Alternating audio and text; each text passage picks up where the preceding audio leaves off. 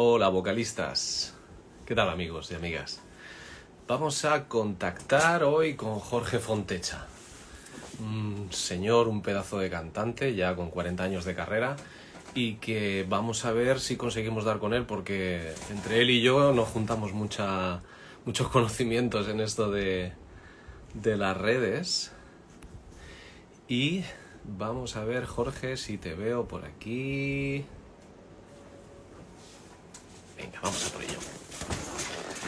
Bueno, lo primero, agradeceros a todos que la acogida de vocalistas, que la verdad que ha sido una pasada, ¿no? Ver que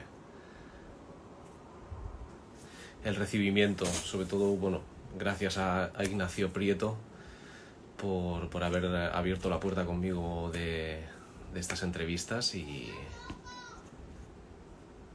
aquí tenemos a ver, vamos a ver si conectamos con Jorge. Acéptame, Jorge.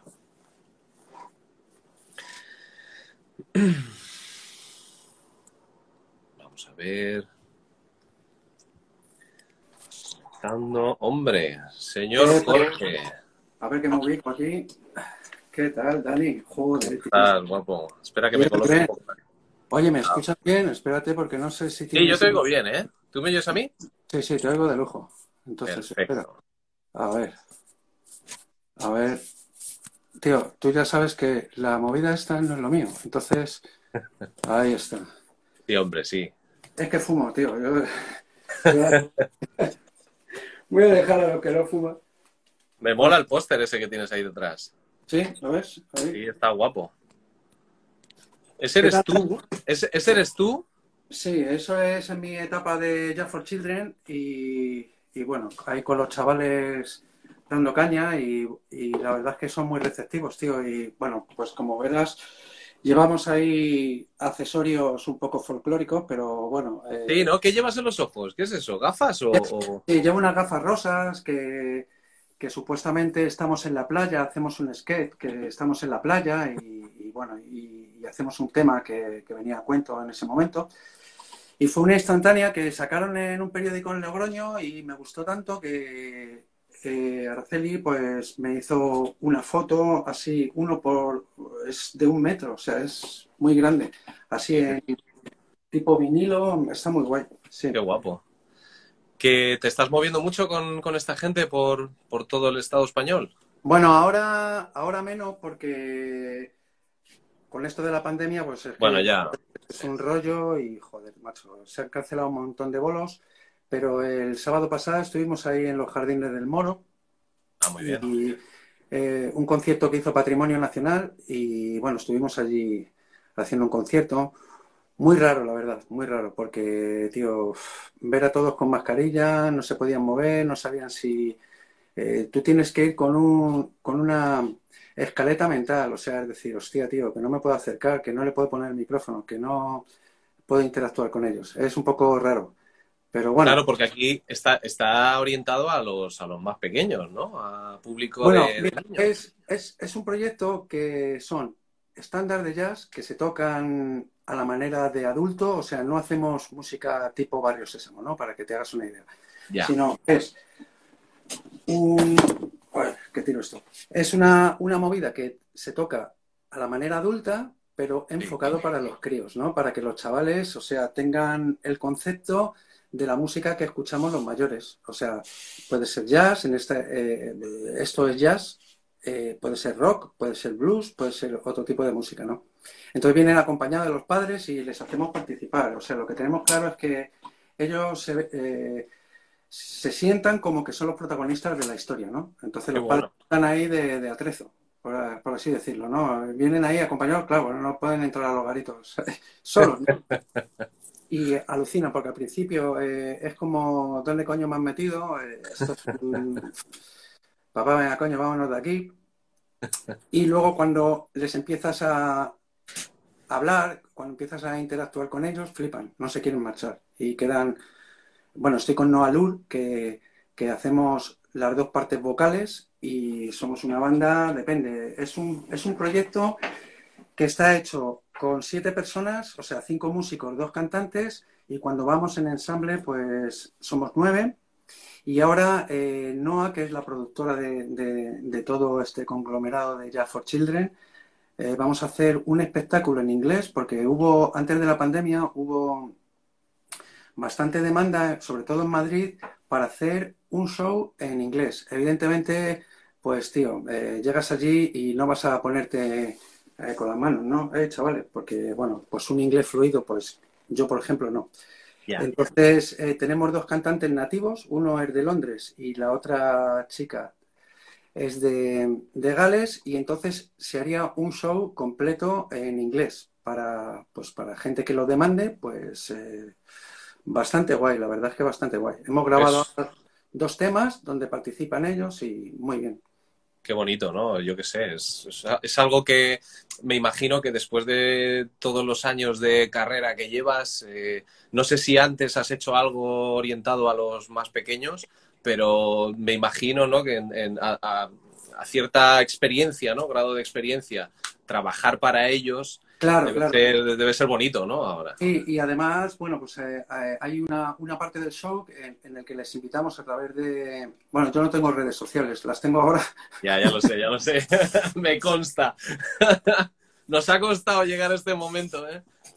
sí, pero bueno, la historia es que a través de las redes de las redes sociales que tiene Ella for Children, pues bueno, se invita a los chavales que se preparen un tema, no sé, por ejemplo, Spain de Chick Corea o cualquiera de los temas que, nosotros eh, manejamos en el repertorio. Entonces, bueno, pues viene un chaval y yo sé tocar la batería, se halla con nosotros un día y le damos la oportunidad de tocar con la banda, pero tocando bien, ¿no? Y entonces es muy curioso. El otro día vino una niña y estuvo cantando un tema de Ella Fitzgerald que alucinas, o sea, alucina haciendo, haciendo scat, el How High the Moon, o sea, que es súper difícil, tío. y Claro, la cría, a ver, estaba, era la primera vez que subí un escenario, no lo mismo ensayar en tu casa con, tu madre, aunque sea profesora de canto y tal y que cual, pero, bueno, la tía, o sea, muy bien, muy bien. Y, tú tocando eh, a, tiempo real y como diciendo, búscate la vida que nosotros vamos para adelante, ¿no? O sea, a ver, entre comillas, ¿no? Y luego se subió Alejandro también, que es el hijo de David Fernández, que pues toca la batería, está ahí aprendiendo con su padre y tal. O sea que muy bien. Y tiene la experiencia de tocar con músicos profesionales y tocar, eh, sentir el power del escenario. Eh, por eso te, quiero decir que Ya for Children no es vengo a contar, vengo a hablar de mi libro, chavales, esto es lo que hay, toco, mirad que toco de lujo y ya está. No, el tema va en explicarles un poco a los chavales, pues, que es el jazz a su nivel, ¿no? Porque tampoco les puede dar una chapa, ¿no? Y y bueno, y la verdad es que está muy curioso y la verdad es que lo, hemos tenido mucho trabajo en, los últimos dos años que, llevo con este proyecto y la verdad es que bastante bien. ah, llevas dos años ya con ellos. O sea, ¿esta idea empezaste tú el origen de la idea o entraste tú en el no, No, no, no, no. La idea original es de Noah Lur. Entonces Noah Lur eh, hizo el proyecto, es, ella es eh, la jefa y es la productora ejecutiva y ella es la que lo monta todo. Entonces, ella es eh, manager, productora ejecutiva, eh, tiene un director musical que es Tony Pereira y, entonces eh, nosotros hacemos lo que un, poco la línea que ellos marcan, ¿no? Y grabamos un CD que, mira, tengo aquí, te lo voy a enseñar en directo. Sí, claro. Mira, Ya for Children. Esto es un CD que, que, lo llevamos a, a los conciertos y ahí, pues, eh, hay algunos vídeos en, YouTube y, la verdad que está, está bastante bien. hemos tocado en muchos festivales de jazz de bastante prestigio, en el Festival de Jazz de Conde Duque, en el Festival Internacional de Quecho, en el Festival de Jazz de Palencia, en el de Valladolid. Eh, hemos tocado bastante, bastante. Y entonces mm, estamos muy contentos. La verdad es que la reacción es muy buena. Muy buena. Tienes una corista o un corista por ahí, ¿no? Sí, es la perra. ¿Sabes qué pasa? Que, bueno, es un, perro de estos que cuando viene alguien, pues es un... Te emociona. Eso sí, es el timbre, ¿no? Pero bueno, guay. Y, oye, Dani, te veo ¿eh? ¿Eh? Te veo de lujo.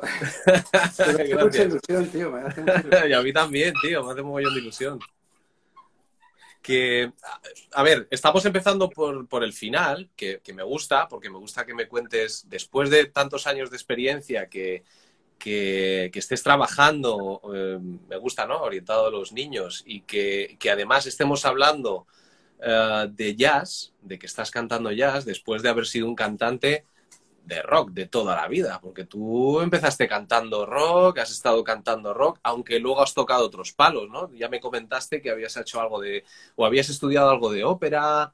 Sí. Pero volviendo un poco, empezando por el origen, por el, por dónde comenzó todo, ¿cómo, comenzó Jorge Fontecha a cantar? ¿Por qué? O sea, ¿de dónde te vino pues, Mira, yo soy de Vallecas, tío, ¿sabes? Y, entonces allí Vallecas, en la época que a mí me tocó vivir, era un barrio chungo, chungo, chungo, era un barrio duro. Entonces nosotros teníamos un club juvenil que acogía a los chavales, eh, a ver, no, era un club juvenil que estaba en, una en la parroquia del barrio, pero eran las parroquias que se dedicaban un poco a sacar a la gente de la calle, ¿no? Era como, le vamos a buscar un entretenimiento y fuera, ¿no? Porque era cuando vino todo, vino todo y además no tenías ni puta idea de nada. De, eh, bueno, hay una anécdota que no sé si la puedo contar aquí, pero bueno. Yo Aquí puedes contar lo que quieras. Vale. Bueno, hay una anécdota que nosotros teníamos 12, 13 años, tío, y estábamos con nuestros litros, tío. Además, mira, llevaba, teníamos una funda de, de acústica una funda de guitarra, y entonces íbamos a por los litros, a por los litros, a, la señora de turno que, vendía allí, porque no había chinos, tío, era una señora que había allí, y decíamos, eh, somos los de los patios, venimos a por unos litros. Y metíamos allí los litros en la funda y luego pesaba como la hostia, ¿no?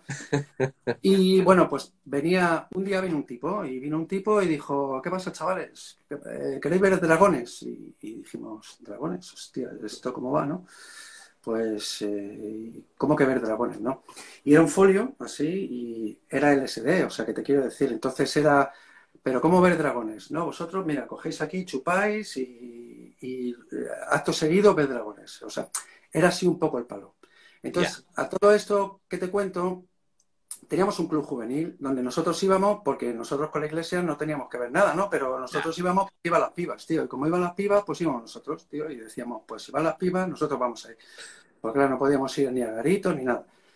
Y entonces, tío, yo me acuerdo que un día eh, un colega y yo nos escaqueamos por ahí, tío, y llegamos al altar de la iglesia, tío, y vimos un micro y dijimos, hostia, tío, ¿y esto cómo suena? Y nosotros aquí andando y eso nos sonaba y había como una especie de amplificador y tal, y, lo encendimos, eso era una copla infernal, tío, pero yo flipé porque era hola, sí, hey, como una prueba de sonido. Y eso me impactó, eso me impactó, y ahí fue el, principio de todo, eso fue mis principios. Luego conecté con un chaval que tenía un primo que era de los ricos del barrio, que tenía una Les y un día Vaya, para aquella época. Pues que te estoy hablando del 76 o por ahí. ¿Tú, no, no, estabas enganchado a ninguna banda en esa época que te gustara? No, no, no, no, no. Yo, ni siquiera los Rolling ni nada así, Beatles. No, no, además yo era bastante cani, o sea, yo soy del 66, pues imagínate, yo tendría, no, sería en el 77, pero tendría 12 años. Entonces eh, nos enchufó la guitarra, tío, y eso era magia. O sea, era, hostia, pero esto, tío, mola que te cagas. Entonces yo tuve claro que quería tocar la guitarra. Y tenía un colegio, o sea, tenía un colega en el colegio que, era muy hábil tocando. Lo que pasa es que tocaba en la y en mi. O sea, y para de contar. Y se sabía toda la discografía de los Beatles, tío. Le decías, toca Ticket to Ride, tío. Y el pavo tocaba. Pero claro, a él lo que le molaba era hacer solos. Entonces yo le dije, pues tío, en un momento dado, tú me enseñas, yo te hago el acompañamiento y tú te haces un solo y aquí, tío, te llevas ahí a toda la banda. Y me dijo, sí, me cuadra. Y me enseñó. Y me enseñó tres acordes y con esos tres acordes hasta hoy, tío, porque son los únicos tres acordes. Y nada, lo que pasa que, claro, necesitábamos un cantante y por aquel entonces nosotros hacíamos unas sesiones en casa de los colegas, a los pudientes, que era, tío, me he comprado el último disco de Mike Ophir, no jodas, sí, a tu casa. Y entonces íbamos allí y escuchábamos el Platinum. Y recuerdo un día que trasteando aquí y tal, veo el, Made in Japan, ¿no? Y dije, hostia, estos peludos, tronco, como mola. Y claro, como no tenías, y tú imagínate cómo era la movida, tú no tenías información de nada, o sea, tú veías la portada del Made in Japan y te tenías que, y que no se ve. Ves ahí una vasca, tío, unas lanas que flipas y dices, ¿y cómo será su careto? ¿Cómo, cómo actúan? ¿Cómo se mueven? Te lo imaginas, todo era imaginación. Entonces, claro, tío, eh, flipábamos, tío. Apagábamos las luces, tío, poníamos el, Me acuerdo que era un Vieta, a toda hostia. Y, tío, el... de- del el sonido, ¿no? Ahí la y, tío, Silent Time, tío. Entonces, claro, yo quería ser... Yo quería ser Ian Gillan, tío. Claro, y yo decía, creo que puedo hacer eso. ¡Ah! Y, y, decían los colegas, hostia, Jorge, pues va, parece que sí, ¿no? O sea, hostia, esto como que te queda guay. Entonces, que le den por culo a la guitarra me dice cantante, tío. Claro, porque no había cantantes en, en, aquella época. Y bueno, pues luego ya sí empiezas y ya empiezas a moverte y, tío, ¿hacemos un grupo? Sí, pero uf, hay que ensayar. ¿Y eso qué es, tío? Pero no tenemos instrumentos. Bueno, una movida. Mi primer micro fue, porque claro, no tenías pasta. ¿Cómo canto, tío? Porque tocáis vosotros, tío, yo no puedo cantar a pelo.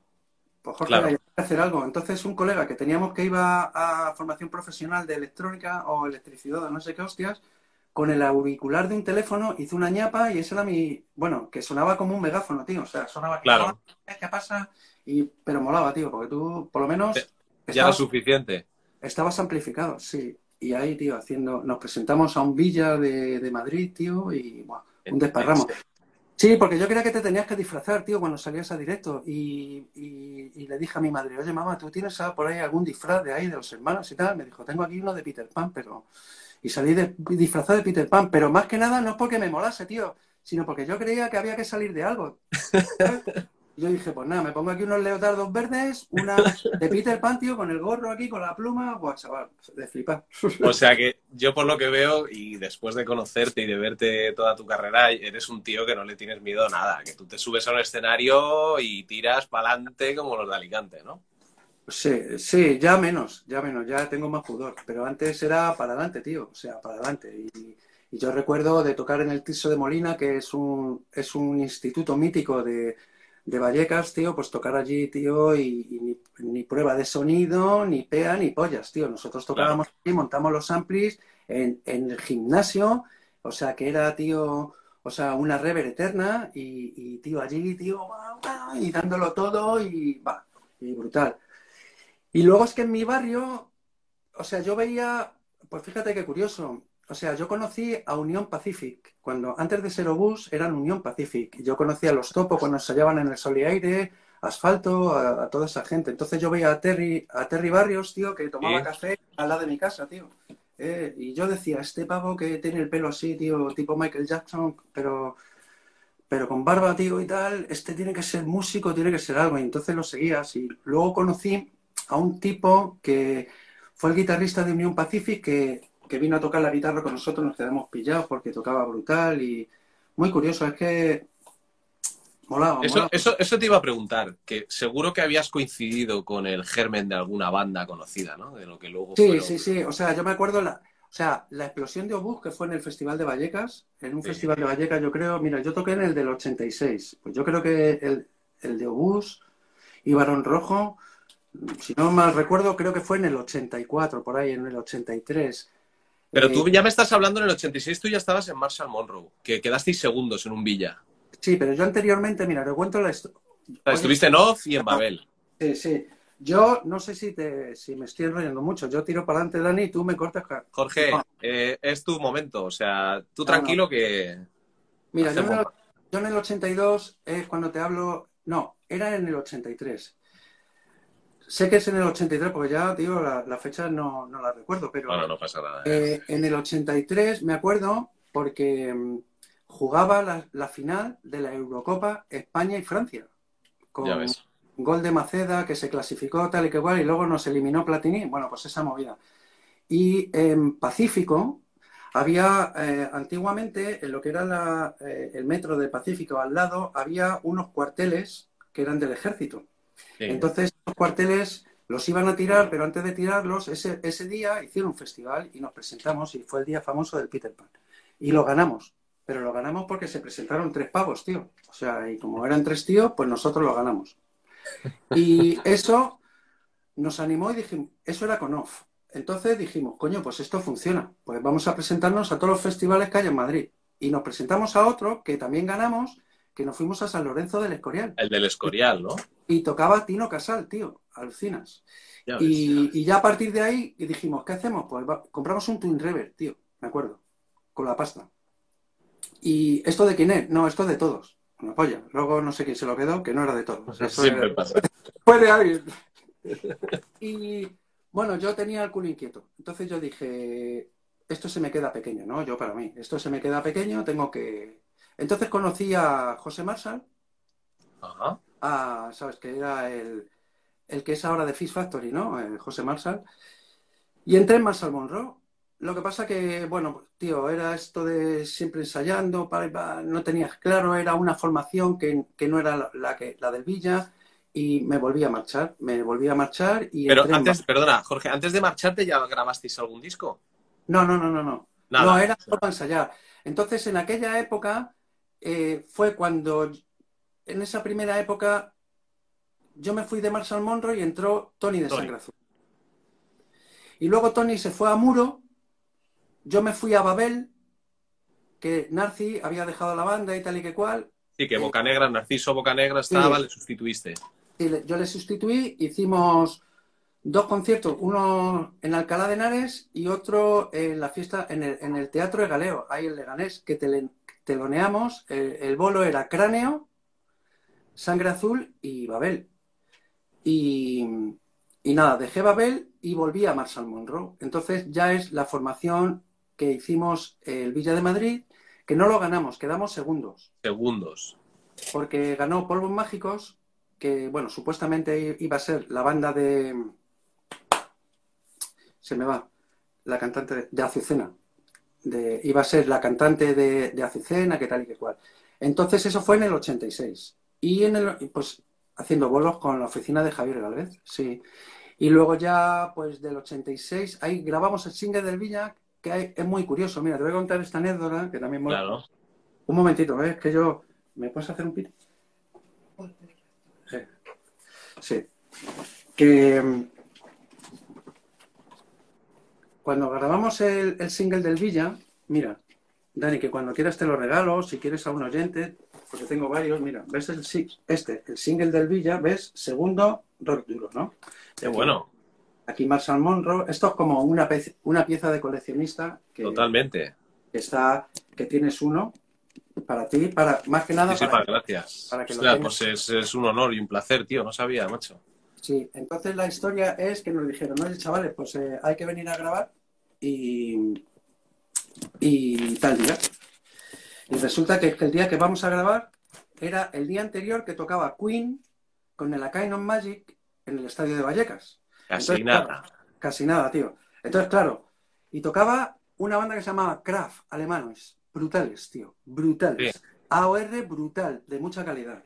Pero claro, Queen, Freddie Mercury, para mí, o sea, eh, ACDC y Queen, brutal. Luego ya están Pink Floyd, eh, Deep Purple y tal, pero Freddie Mercury, tío. Entonces, claro, yo tener a Freddie Mercury, tío, ahí, lo tenía como a 10 metros. Love of My Life, todo lo grande. A mí me daba igual, tío, que cantase como ya estaba cantando últimamente, que si se iba de fiesta, que tal.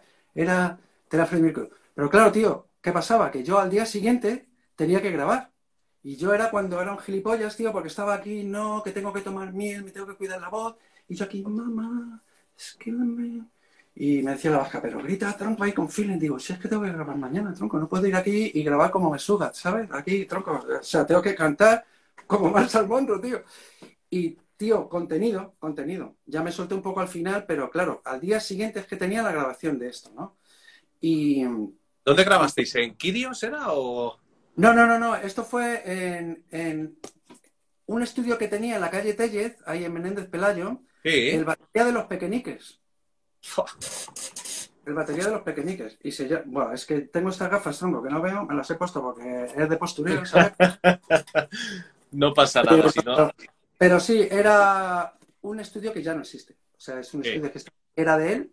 Y, y nada, y entonces hacíamos muchos bolos, estábamos con la, con la, con la oficina de, de Javier Galvez, que en paz descanse, tío. Que, Javier Galvez, Javier Galvez, que fue un manager madrileño que, que la verdad que movió la movida Sí. como nunca nadie ha hecho, ¿verdad? Y Sí. de hecho yo, eh, tenemos un compañero en común que es José Benito, guitarrista de, Sí, sí, sí. vale, de, mm, ahí lo diré.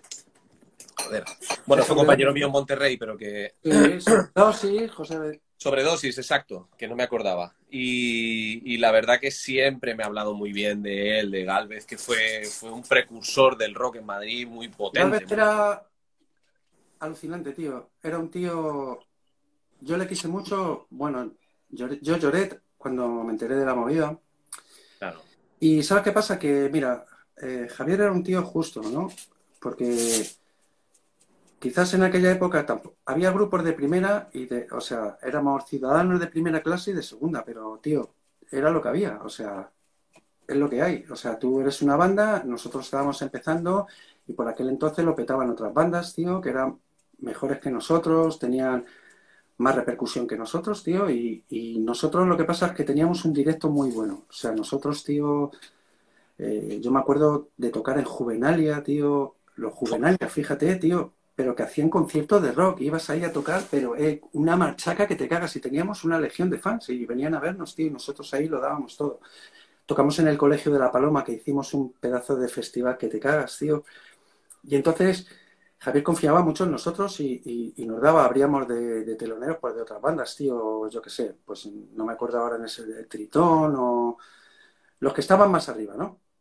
Y joder, tío, pues Javier hizo mucho, mucho, mucho por, por el rock en este país, mucho, mucho, tío. Íbamos a su casa ahí a la calle O'Donnell, tío, molaba que te cagas, tío, Javier, tío, cómo tal, no sé, te sentía, molaba, tío, molaba. Es, es algo que, que, no he vuelto a vivir muchas veces porque ya no, ya no lo hay, no, no hay. Pero porque, porque él no solo era eh, que manejara el negocio, sino que él sentía la pasión por realmente, te hacía transmitirte esa, esa, ese respeto ¿no? y ese cariño como persona. Y además, Javier entendía, o sea, Javier había trabajado con los más grandes, o sea... Ah, él venía de trabajar con gente más. Sí, sí, sí. Claro. Y bueno, y Javier conocía a todos. Tú puedes hablar a cualquier músico de este país, de, aquella, de aquellas bandas, tío, Niágara, Tritón, eh, Sobredosis, Sangre Azul, todos, todos. O sea, Javier Galvez ha hecho mucho su carrera, tío. Claro. Fui a bueno, probar. Fui a probar con Muro, Dani, fui a probar con Muro, tío. Porque sí. buscaba cantante, entonces, claro, me, me, llama el lápiz y me dijo, vente para acá, voy al pueblo Vallecas, tío, y ve unos pibes vestidos de negro ahí a muerte, y tío, yo es que era pues a mi bola, ¿no? Yo... Y claro, me puse a cantar y la verdad es que bien, tío. Yo, una cosa, Jorge, a ver, por tu voz, eh, siempre has hecho, bueno, tiempo vista, eh, haces jazz, has hecho de todo, pero en la época de la que estamos hablando, eh, a ti te gustaba Queen, que era un rock agudo, ¿no? Porque Freddy, pues es un tío que tiene un registro, tenía un registro agudo, pero siempre con una voz de pecho muy, muy varonil. ¿no? Muy personal. Y luego me estás hablando de ACC, que te gustaba mucho, que era una voz súper aguda, o sea, ya un registro muy. Sí, lo que pasa yo impostaba la voz, ¿no? Como Brian. Claro. Ah, Ok. Y claro, tío, tiraba, pero claro, yo me tenía que beber una birra. Porque Ya, tenía, que, ya. tenía que poner gorda. Para eh, constreñir la garganta. Exactamente, tío. Y entonces me- ya no era una birra, eran varias birras, tío. Entonces la garganta hacía aquí, pum, y era para adelante, ¿no? Y aquí, pero claro, tío, eh, era jodido porque no tenías técnica. Y mira, Eso te iba a 80 decir, en cuanto a la técnica, estamos hablando de una época en la que no se conoce todo lo que se conoce ahora, que hay técnicas para aburrir. Hay desde el still voice al speech level, etcétera. Hay 20.000. Y en esa época, o sea, había que echarle cojones y ya está, ¿no? Sí, y sí, además estaba muy, no había nada, no había, quizás a lo mejor era la música, la escuela de música creativa, que era otro palo, era gente del jazz o gente de tal, y no había nada.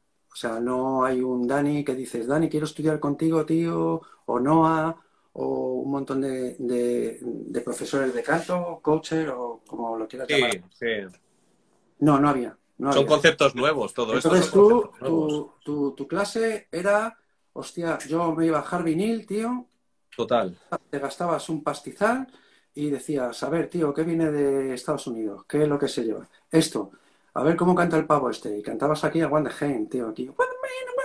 Porque es que luego la movida era que el disco que te venía sin las letras ya era una cagada, porque ya tenías que ir, tío, ¿quién es el que sabe del barrio inglés, tío? Pues Claro, eh, claro. el Perico, Perico, tío, pues tío, ni puta idea. Y no, y lo que te escribía no, no iba acorde con lo que tú Claro. Y fíjate que en aquella época los vinilos venían traducidos al castellano muchas veces, la letra eh, Sí. original en inglés y luego traducida al Sí, castellano. pero cua- cuando tú ibas a Jarvinil, por ejemplo, que te joder, yo me acuerdo de comprarme los Gian, tío, me compré mucho, mucho rock sueco en aquella época, tío. Pues había veces que no, no te venían las letras, tío. Entonces, yo lo que te- yo tenía que hacer unas movidas, tío, te tenías que ir al Real Musical, que era donde más o menos había libros con partituras, tío, y te decía el pavo, ¿qué haces? No, si no te importa, tío, estoy aquí. Porque claro, no tenías móviles, ni tenías cámara de fotos, tío. Claro. Ibas allí con una hoja, con un boli y escribiendo puro y duro, te decía el pavo, tío. Y bueno, te dice, venga, te dejo cinco minutos y lo que te dé tiempo a escribir. Y claro, te, te daba tiempo a escribir una canción. y la otra, pues te la inventabas, tío. Qué fuerte, tío. E- Eran, sí, pero bueno, todo se suplía, era ocho horas en, en el local de ensayo, tío, todos los días. todos los Ya, días. ya, era... Era- Y luego, mira, eh, grabamos, eh, voy adelante porque si no me enrollo mucho. En el No, no, o sea, Jorge, yo, tú tira, tío, es un placer, Mira, luego eh, llegamos a un punto de decir, ¿qué hacemos, tío? Tenemos que hacer algo, tenemos que subir un peldaño, ¿no? Porque entró Juanjo Melero a la banda y, él venía de cráneo y dijimos, tenemos que hacer algo, tío. Eh, ¿cuánta pasta tenemos? Pues yo le puedo pedir a mi vieja, yo que sé, 80.000 pelas, tío. Y tú, pues yo lo llevo chungo, yo estoy canino. Bueno, pues yo lo pongo y tal, no, eh, en ese palo. Y conocimos a un tipo que era técnico de, de Rocío Jurado. Y un verano nos dijo, tíos, por X pasta os grabo. No jodas, en serio, os grabo. Y, tío, mamá, déjame dinero y reunimos pasta e hicimos lujo y pasión en los estudios Quirios. Quirios. Y, bueno, tío, de flipar. Las madres apoyando el rock. Sí, sí, sí. Ni puta idea, ni puta idea. Era la primera vez que entrabas a un estudio de grabación, porque luego era otra. El mundo maqueta, tío. O sea, Ya, no es la tecnología que tenemos aquí ahora y tal y que ya, ya, totalmente. sí. ¿Cuánta pasta tenemos, tío? Pues es que a mí me dan 500 pelas, tío, los domingos, colega. ¿Y cuánto nos cuesta? M20, que estaba ahí en la calle, en, en, en Tetuán. Pues, tío, es que nos cobran, yo qué sé, se- eh, 100.000 pesetas de las de antes, 80.000. ¿Y cuánto tenemos? Tío, Pues tenemos 50.000. Pues, tío, hay que grabar una maqueta. Porque el rollo, la única promoción que teníamos era ir al Mariano. Ibas Claro. al Mariano o al Mariano. García. Mariano García, que también en paz descanse. O, En paz descanse, sí. el pirata. Y la movida, espera que es que no tengo fuego. Sí, Entonces, porque la- claro, todo esto lo hablábamos el otro día con Ignacio Prieto, ¿no? Que antes, como conseguías bolos y conseguías cosas, era moviendo casetes. Llevando Claro, casetes. aquí, no, no, no te, o sea, era gratis, totalmente gratis. Tenías que tener más o menos una cierta calidad para que te pusieran en la radio. Ibas a hacer una entrevista, tipo con lo que estamos haciendo ahora, ¿qué pasa Mariano? ¿Qué tal? La peña lo escuchaba, el disco Crops, tío. Claro. Y, y allí, tío, hacíamos las movidas. Y, y entonces allí presentábamos nuestros, nuestros temas, nuestros trabajos y, y todo el mundo lo hacía así. Entonces dijimos, no, tenemos que hacer algo más grande, tío. Tenemos que tener un disco porque ya que no viene chapa discos, tío, o, o esta peña, pues nos lo hacemos nosotros. Y nos lo grabamos nosotros. Lo que pasa que, eh, bueno, bajo mi punto de vista, el técnico fue nefasto porque, bueno, fue un desastre. Y luego no tenías experiencia, tío. O sea, porque la movida era, te ponías delante de un micro, en mi caso, ¿no? Y te acojonabas, tío. No te salía la voz. ¿Cuántos o- años tenías tú en esa...? Yo ¿Qué tendría, tendrías? ¿20 ya? sí, 19, 19, 20 años. Y decías, tronco, esto no hay puta idea, tío. Y aquí como canto, que no me oigo, ponme reverb. No, eso luego es al final. ¿Qué coño al final? Yo me quiero escuchar ahora a Dabuti. Yo que sé, era un poco... Y era una toma. No, quiero repetir, no se repite. Y además era en cinta, no había digital, En nada. cinta, en cinta, en cinta, y se cortaba, tío, y la movida esta de Claro. antes lo cortabas, hacer una ñapa, tío, bueno, bueno, eso era tronco de flipar, de flipar, de flipar. Entonces, no te podías equivocar, pero como éramos chavales de ensayo, de mucho ensayo, de mucho local, pues lo llevabas de pe a pa, tío, y ya era para arriba. Pero siempre que escuchabas, pues, tío, pues no dabas, joder, no suena como nosotros, nosotros no somos así y tal, bueno, lo típico. Ya. Y en el 88 eh, entró, bueno, eh, entró un guitarrista que se llamaba José Antonio Casal, que era guitarrista de un grupo que se llama Los Innombrables, que bueno, tú sabes, ¿no? Y, y quizás él nos hizo ver otra historia, nos hizo ver otros caminos, ¿no? Y eso fue quizás el principio del fin de, de Marshall Monroe, porque cuando ya estábamos arriba, destacando para pasar al siguiente escalón, un poco más a primera división, eh, Sangre Azul llamó a Juanjo Melero. Entonces Marshall Monroe se fue al carajo. O sea, nos destruyó. O sea, sí, nos destruyó. Y nos quedamos hechos polvo. Entendimos que Juanjo Melero se fuese a. porque era un paso en su carrera, tío, de la hostia. O sea, nosotros éramos segunda división y, se iba a primera división, tío. Además, en, la, tabla alta, ¿no? Entonces se lo mereció porque Juanjo curró mucho, curró mucho para labrarse una imagen, eh, técnicamente, tío, muy bien. Y, tío, pues estar con Carlos Raya, estar, tío, con Tony, con toda esta gente, pues muy bien. Y entró José Antonio Casal. Entonces, al final, eh, nos planteamos dar otro vuelco a Marshall Monroe y José, José Marshall llamó a, a Martín y dijimos, joder, pero tío, el Martín viene de sangre azul, no creo que vaya a querer venir con nosotros y tal y que cual. Y Martín aceptó y nos fuimos. Y fuimos Marshall Monroe con Martín. Pero claro, tío, eh, al final José Marshall decidió marcharse, no se veía ya en, la banda. Y es cuando Martín comentó, coño, pues eh, yo tengo un colega que toca la batería, que estaba conmigo en una banda y que se llama Pérez y, entró Pereira. Entonces dijimos, tío, pues eh, ya no tienes razón de ser, de que nos llamemos Marshall Monroe. Y nos es cuando hicimos Danger, que era una escisión de Marshall Monroe. Sí. Entonces en aquella época yo me quedé sin voz, literal. Afonía total. Pero ¿Y eso? Porque, tío, yo gritaba mucho, no tenía ni puta idea. Porque hacías registros muy altos y tirabas mucho de pecho. Claro, y entonces yo iba por encima de mis posibilidades. Entonces eh, llegaba. ¿Hacías mucho, ¿Hacías muchos bolos? Hacíamos bolos, pero también hacíamos mucho ensayo.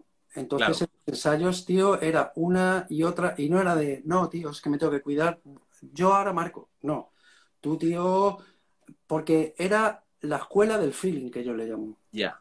O sea, era la escuela del feeling. Y, o sea, era pues no sé, no, quizás ahora tú, por ejemplo, trabajas con David, ¿no? Y tú trabajas con David y dices, David, mira, tengo esta idea, Dani, la desarrollamos, tú coges, tú eh, haces aquí, haces una, un bosquejo de letra, haces aquí, lo cantas, tal, ya armónicamente suena, le metes un bajo de referencia, una batería cutre y tal, pero está ahí. Antes no, tío, antes tenías que buscar hostia, no, dale otro ritmo, tío, no, ese patrón, no, tío, el bajo de manera, Jorge, tío, aquí, tío, tal.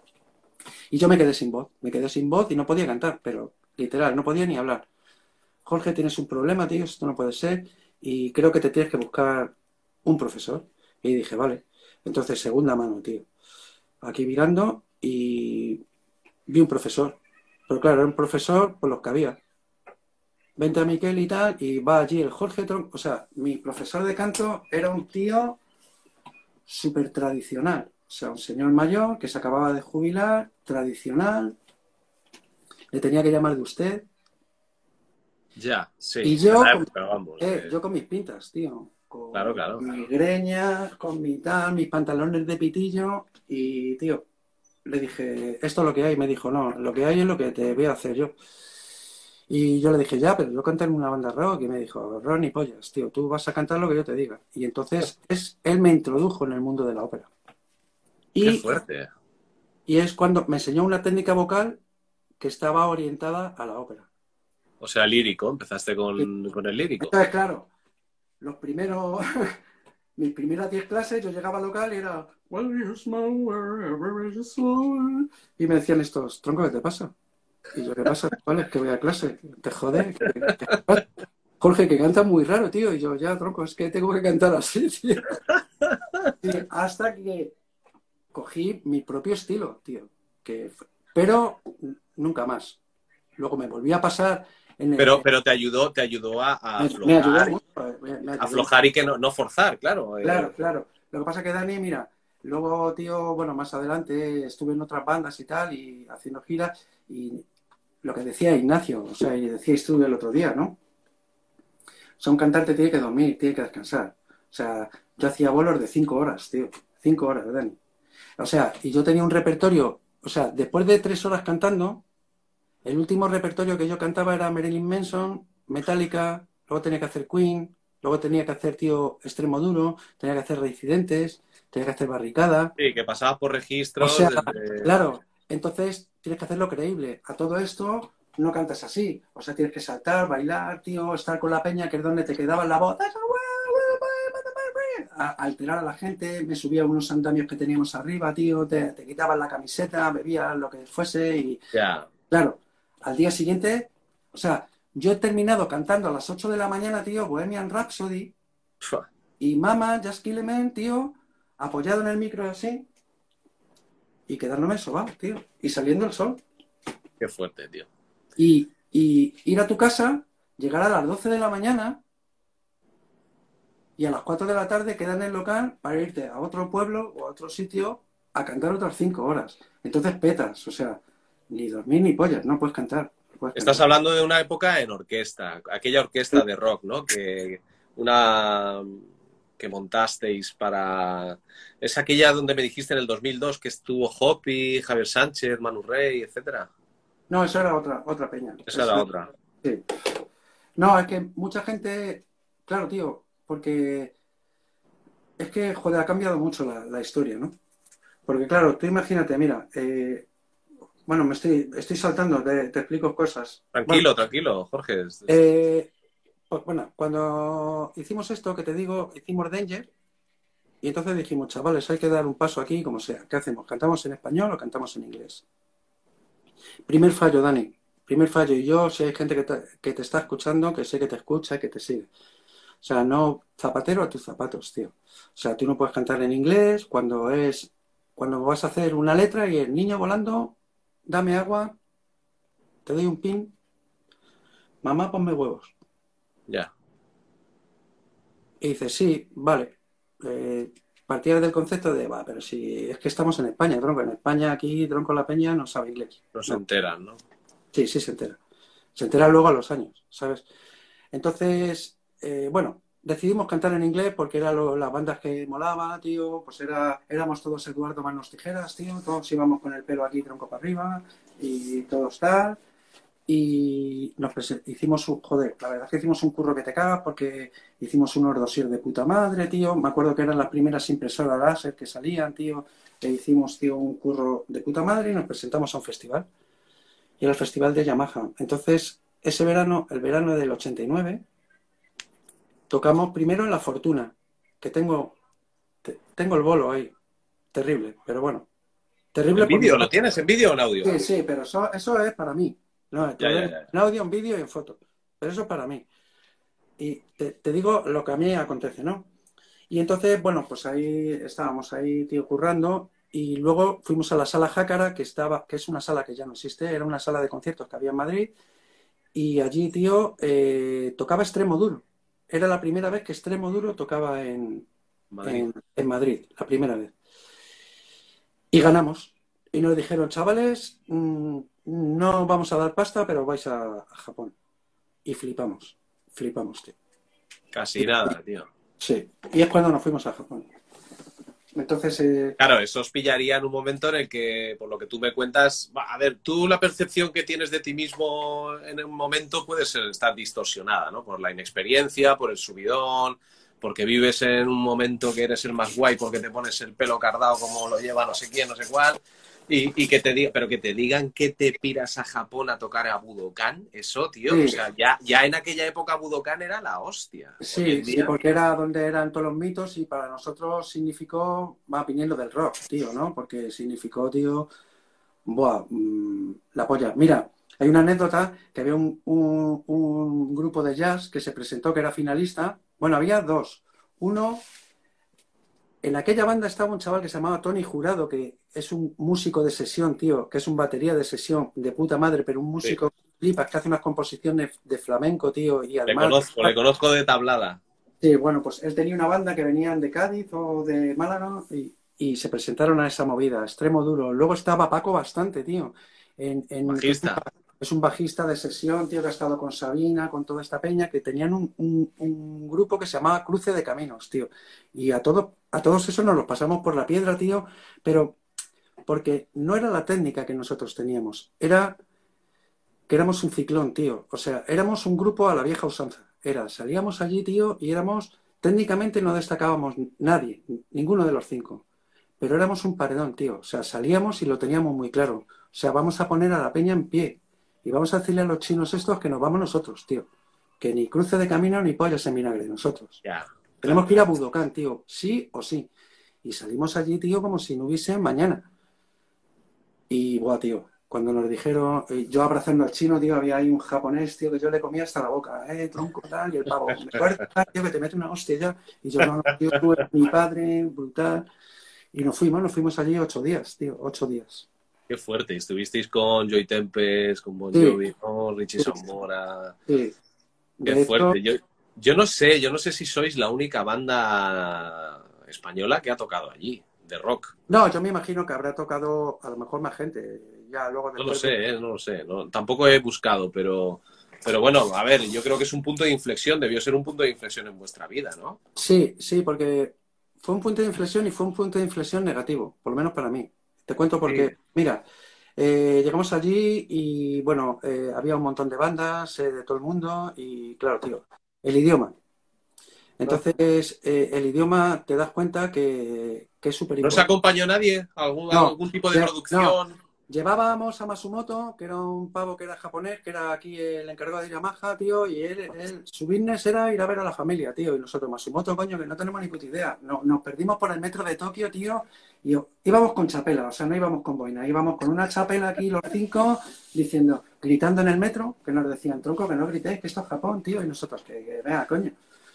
Y, tío, y, y claro, entonces Masumoto era un tipo que era súper introvertido, entonces, claro, el único que tenía un nivel bastante alto era, era Pérez, y entonces Pérez estaba hasta la polla, porque nosotros, Pérez, ¿qué dice la banda? Entonces, eh, porque tú sí le podías decir a la gente, a ver, tío, pues yo me, me manejaba en inglés, pero yo sabes qué pasa, me pongo muy nervioso y era como que me aturaba y, y tronco, te acojonas, tío, entonces ya no escuchas, te decía el pavo, a ver, ¿qué necesitas? Y yo, ¿pero me está hablando a mí?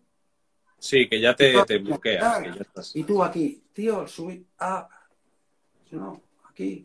¿Cómo fue, cómo fue, cómo fue la, la historia? ¿La prueba de sonido? ¿Fue todo cómodo? ¿Fue fácil o lo Sí, pusieron fue, fácil? fue bastante fácil y además... El mismo día que tocasteis, ¿cuántos temas tocasteis y, y qué bandas tocaron, por ejemplo? Mm. ¿Un tema solo tocasteis?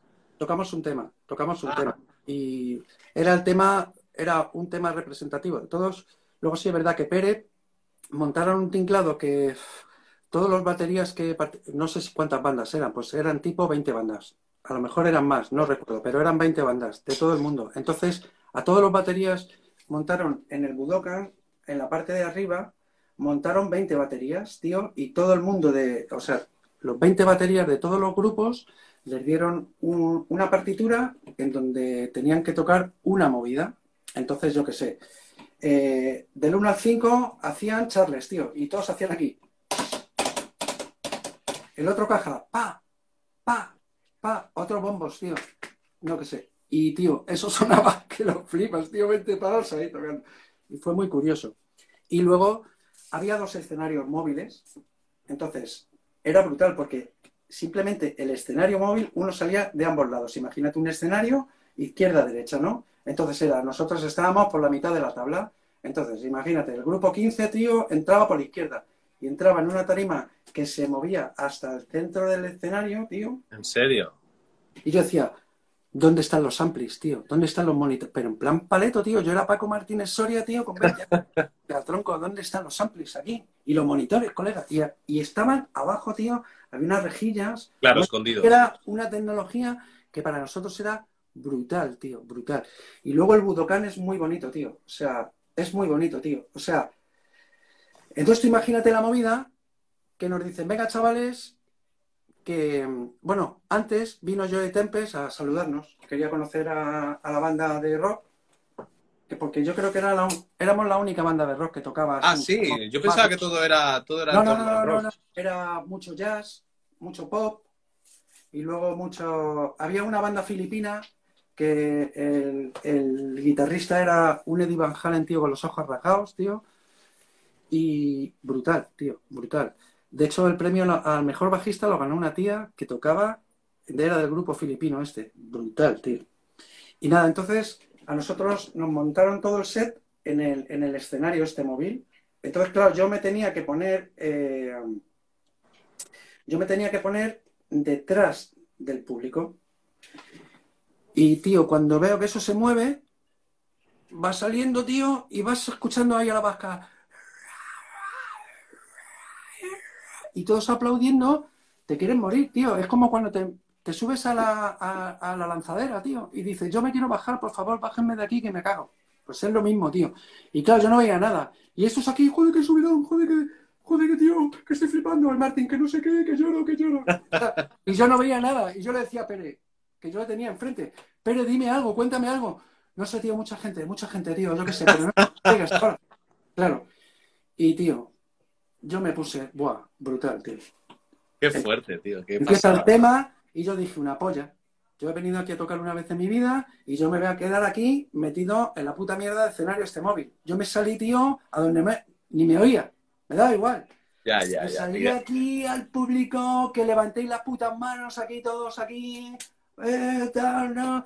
Los hice cantar. Bueno, brutal, tío, brutal. Qué guay, tío. O sea, tienes un recuerdo. Sí, tengo un, un recuerdo muy, muy bonito, muy bonito.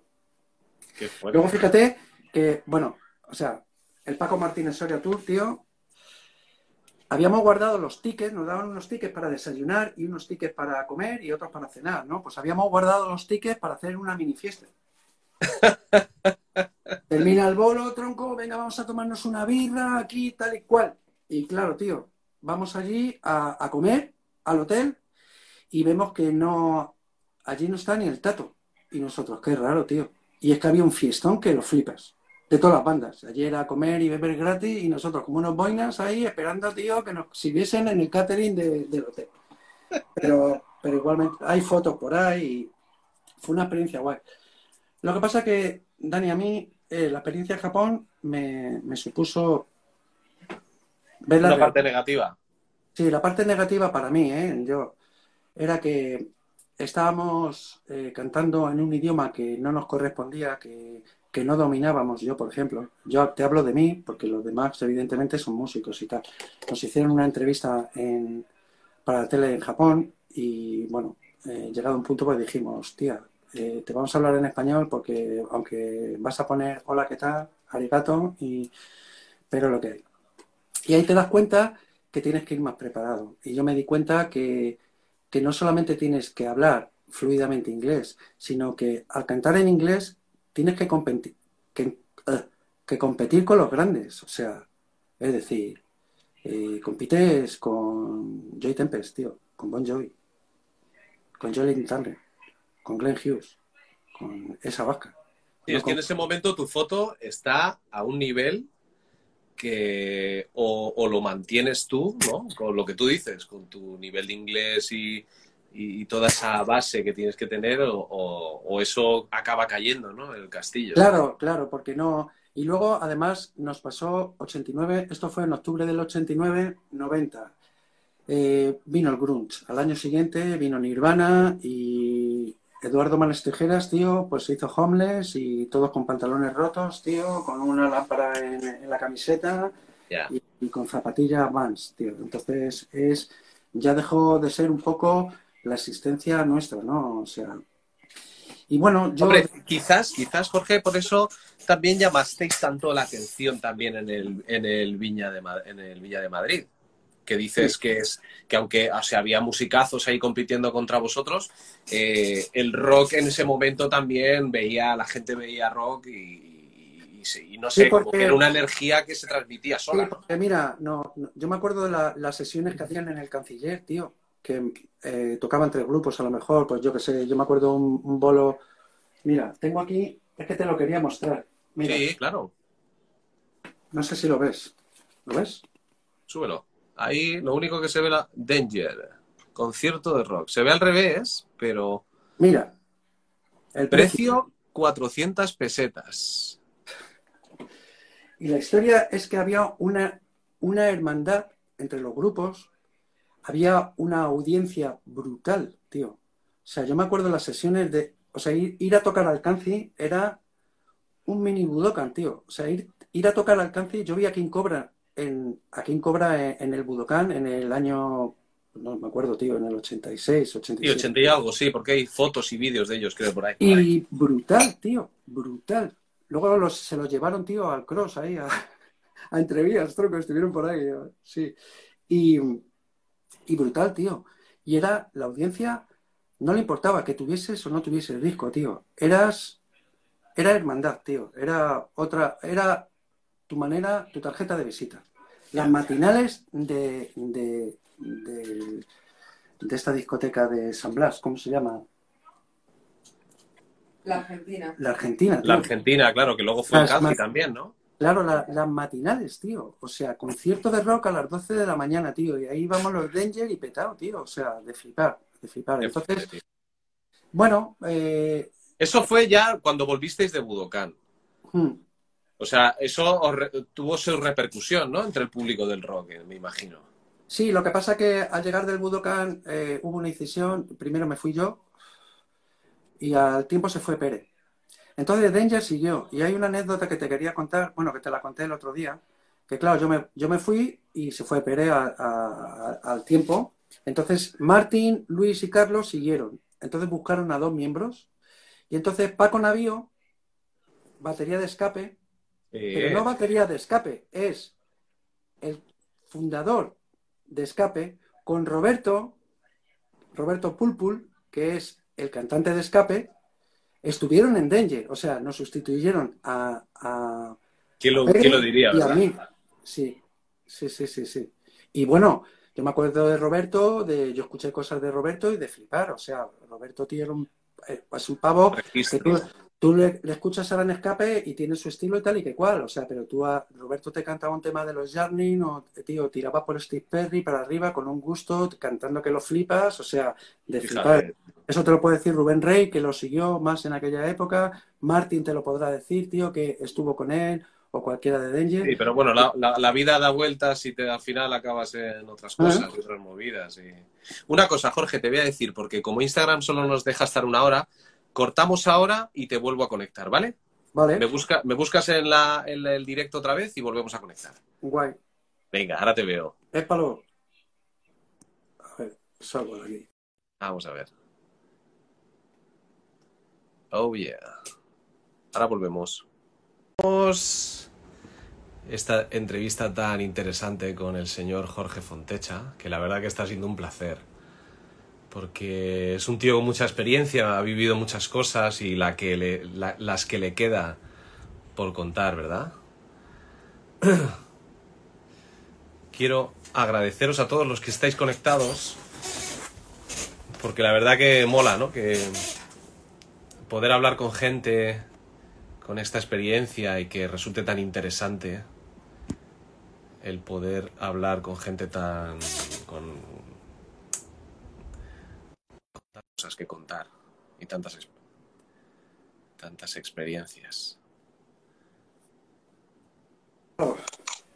Ok, ya te veo. Ok, Dani. Venga, seguimos. Nos hemos quedado con con el compañero cuando se disolvió de alguna manera, bueno, se rehizo Danger, que entró la gente que ahora está en escape, el cantante y el batería. Sí, bueno, y entonces ellos ya definitivamente se marcharon porque eso no, no, te, no te puedo, o sea, no, no te puedo ahí explicar muy bien cómo fue porque no, no me acuerdo.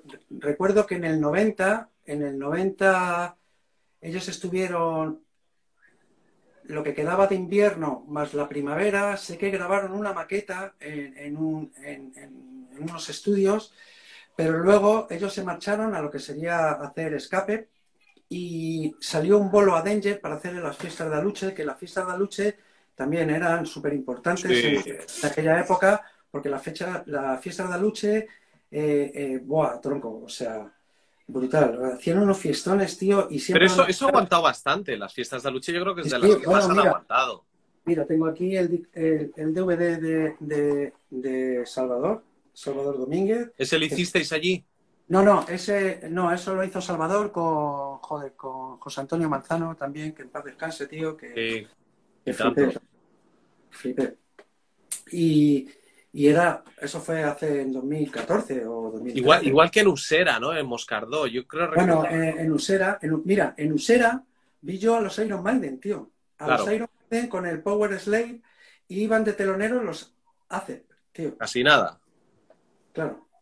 Y brutal, brutal. Entonces, quiero decirte que eh, ya Paco y, y Roberto no estaban, porque no eh, lo que no sé es si ese bolo lo hizo Pérez. Yo creo que sí, lo hizo, lo hicimos Pereira y yo. Y ya a partir de allí ya Danger se extindió. O sea, ya cada uno tiramos para nuestra. Sí, de hecho ahí tú ahí ya dejaste la música, por lo que me contaste. Y Sí. empezaste con los castings de los musicales, con Luis Cobos. Sí, Cambiaste el registro, ¿por qué? Porque por necesidad de curro y, y dijiste, venga, me pongo la manta a la cabeza y tiro a otra cosa. sí, sí, en aquel momento no sabía para dónde tirar, no tenía muy claro. si Dice quería- Pere, está escribiendo Pere que dice, dice no, fue Paco. Fue Paco. Ah. Eso Vale. dije. Que tenemos a Pere, un saludo para él. Eh, Pérez, sabes que quiero. besos. Y, y lo sabes, Pérez. Y, y entonces, nada, yo me fui a... No sabía lo que hacer, la verdad es que no, no tenía claro... Estaba un poco descontento de, de- de la historia, ¿no? O sea, porque, bueno, un poco, no quemado, pero que no tenía claro para dónde seguir. Y me presenté a un casting a- de un musical que estaba haciendo Luis Cobos, que por... por Una aquel- cosa, Jorge, a todo esto, ¿tú seguías dando clases de canto o con aquel Sí, señor? sí, yo- Pa- no, no, yo seguía dando clases de canto. Yo seguía dando clases de canto, de hecho, eh, pues se me daba bastante bien. Yo tenía la voz bastante, bastante guay, tenía disciplina, cosa que, que- que ahora no- ya no la tengo. O sea, que llevarías unos dos años ya estudiando canto, más o menos. Sí, sí, sí. Y entonces mi profesor me animó para presentarme unas pruebas a- a- porque Tamayo, con la antología de la zarzuela, estaba, estaba buscando pues coristas, ¿no? O sea, gente de relleno para, pues, para hacer ahí ruido y tal y que cual. Y yo me presenté, me cogieron y me dijeron, oye chaval, ¿tienes el pasaporte? Pues esta tarde aquí a las seis, porque nos piramos en unas horas a Israel. Y yo flipé y dije, hostia, tío, qué guay, ¿no? Pues me voy. Sí, pero luego a, a una hora, a una hora y media antes de, ya tenía la maleta hecha y toda la movida, me llamaron y me dijeron que no, que, que es que, bueno, pues que había otra gente y tal. Ya.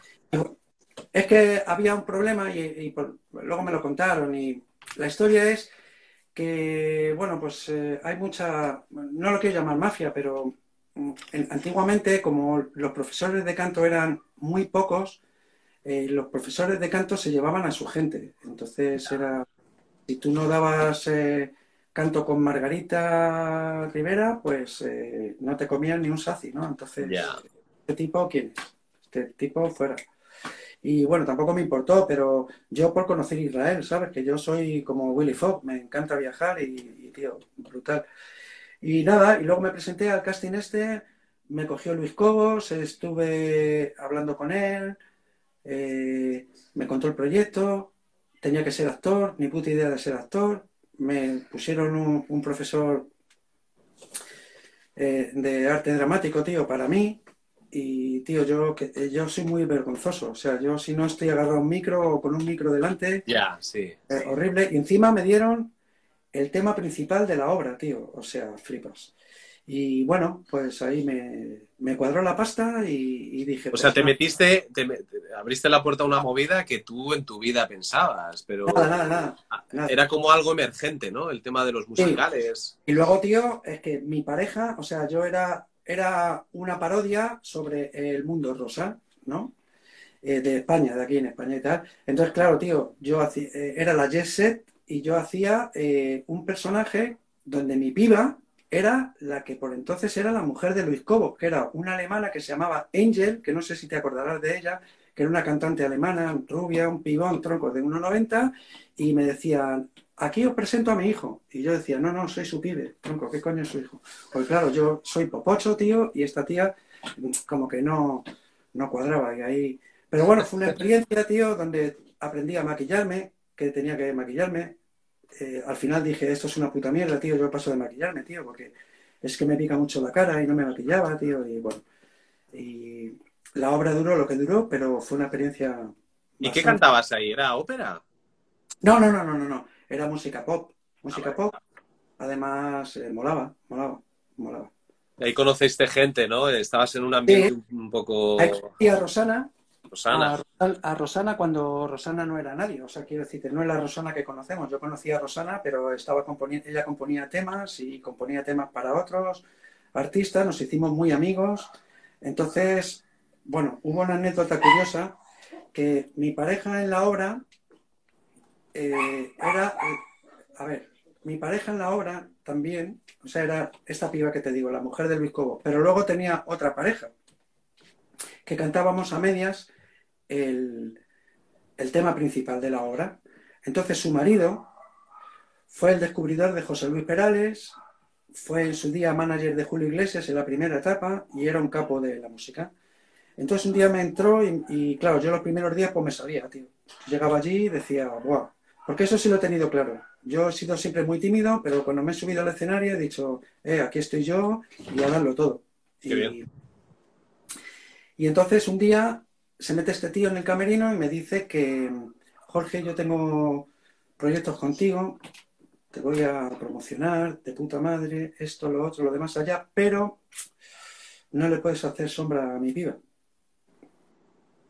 Entonces tienes que ir más piano. Vaya. Esos agudos que das ahí, no.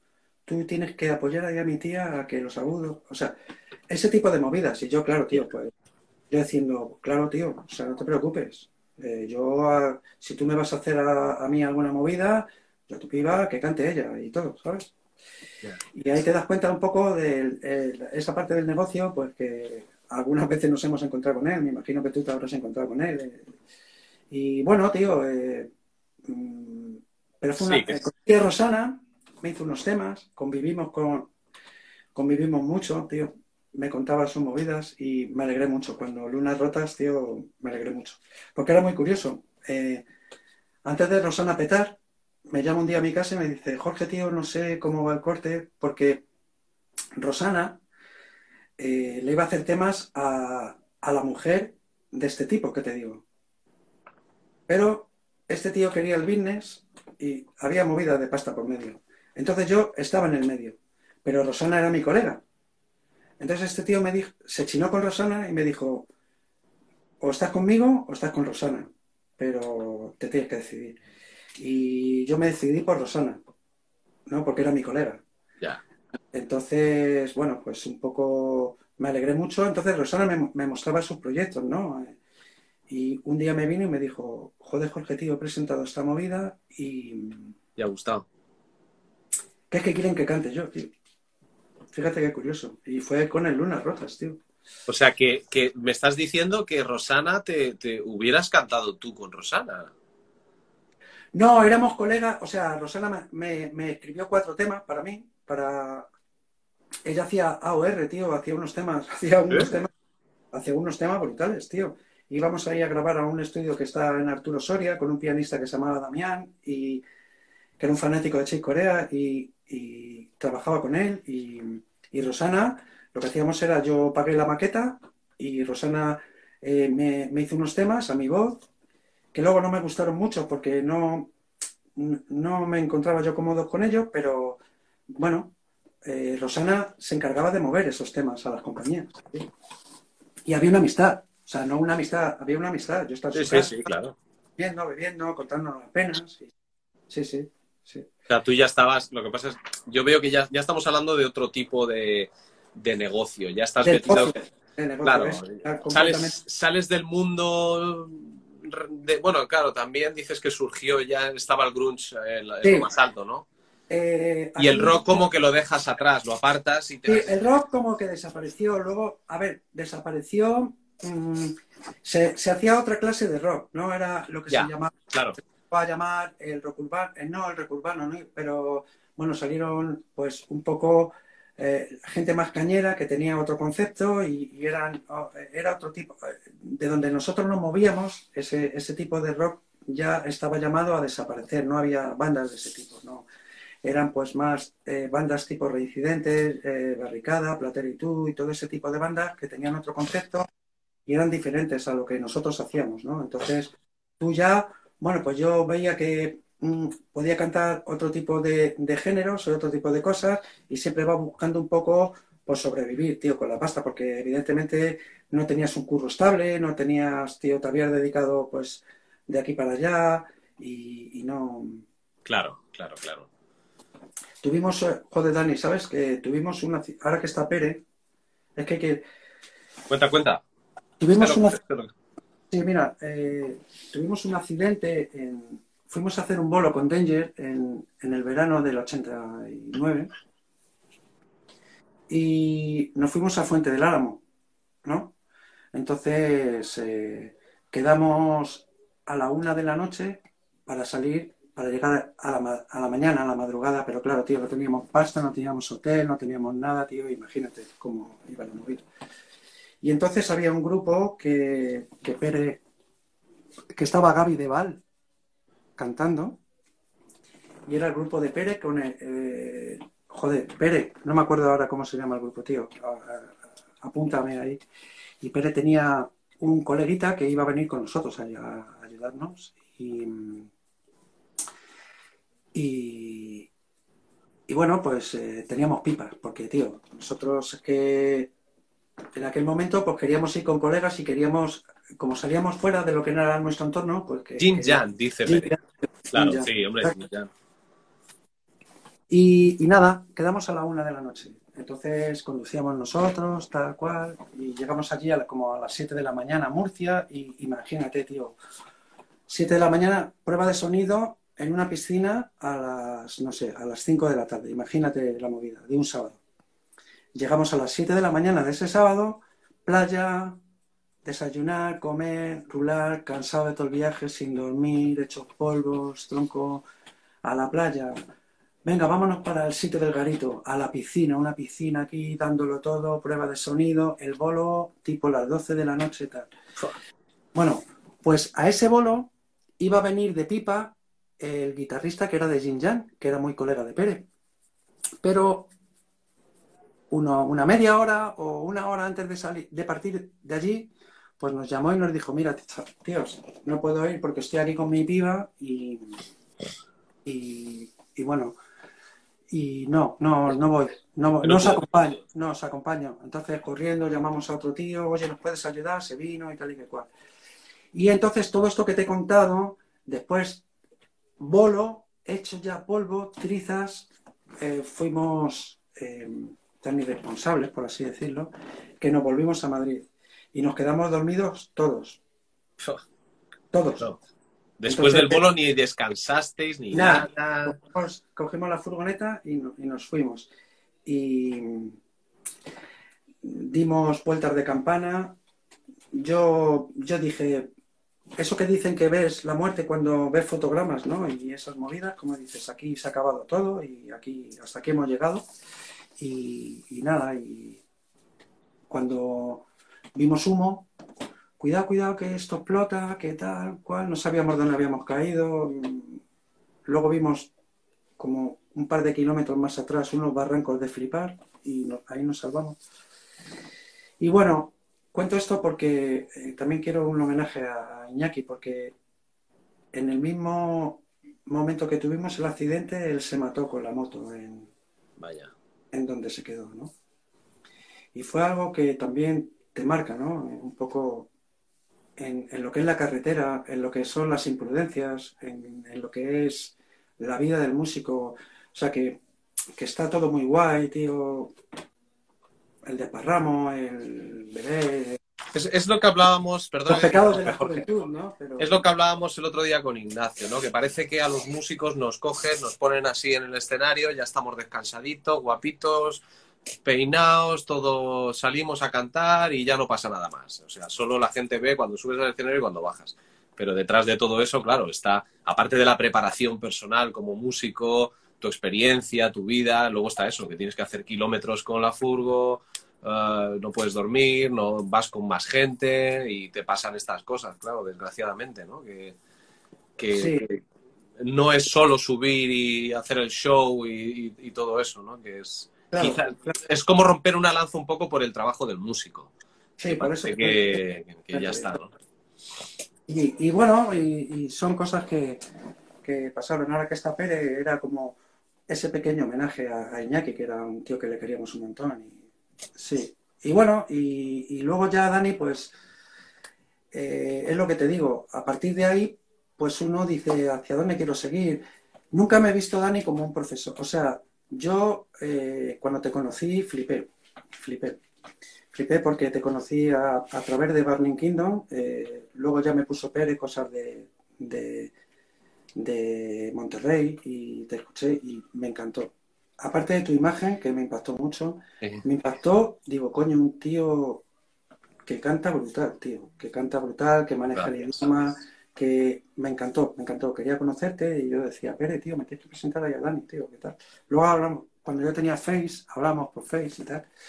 Luego he conocido a otros cantantes como Ignacio, tío, que, me sorprendió mucho, pues yo seguía Atlas en la última época de Danger, porque luego yo no me he prodigado mucho, ¿no? Pero brutal, tío, o sea, brutal. Hay, hay gente muy válida, tío, muy, muy guay. Me encantó la, entrevista del otro día, me encantó. Sí, qué guay, qué guay. Tío, Un tío quizás de, de, Atlas con los que más he tratado ha sido con Martos y con, Manolo Arias, tío, que éramos más de, nuestra quinta. A lo mejor a Ignacio no le vi en el bolo que hicieron en la Wii Rock, tío, muy bien, muy bien, muy currado, muy bien, tío. Aparte que, joder, muy bien.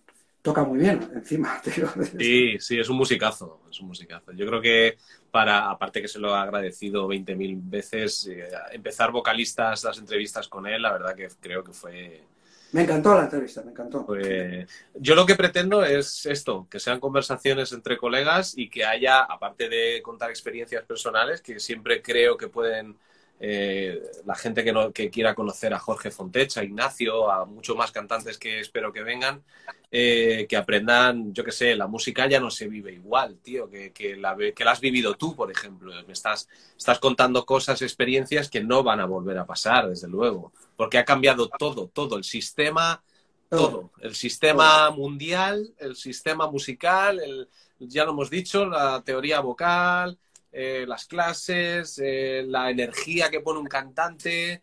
También ha habido mucha música ya en estos años, ¿no? Muchos estilos, se ha probado de todo ya. Es...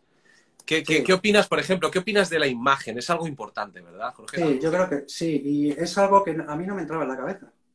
Yo he tenido una discusión, bueno, Pérez te lo puede decir, yo era eh, negación total a cardarme negación. Yo decía, eso, tío, va en contra de mi religión, tío. O sea, no. Escuchen, ¿me vas a hacer un piti?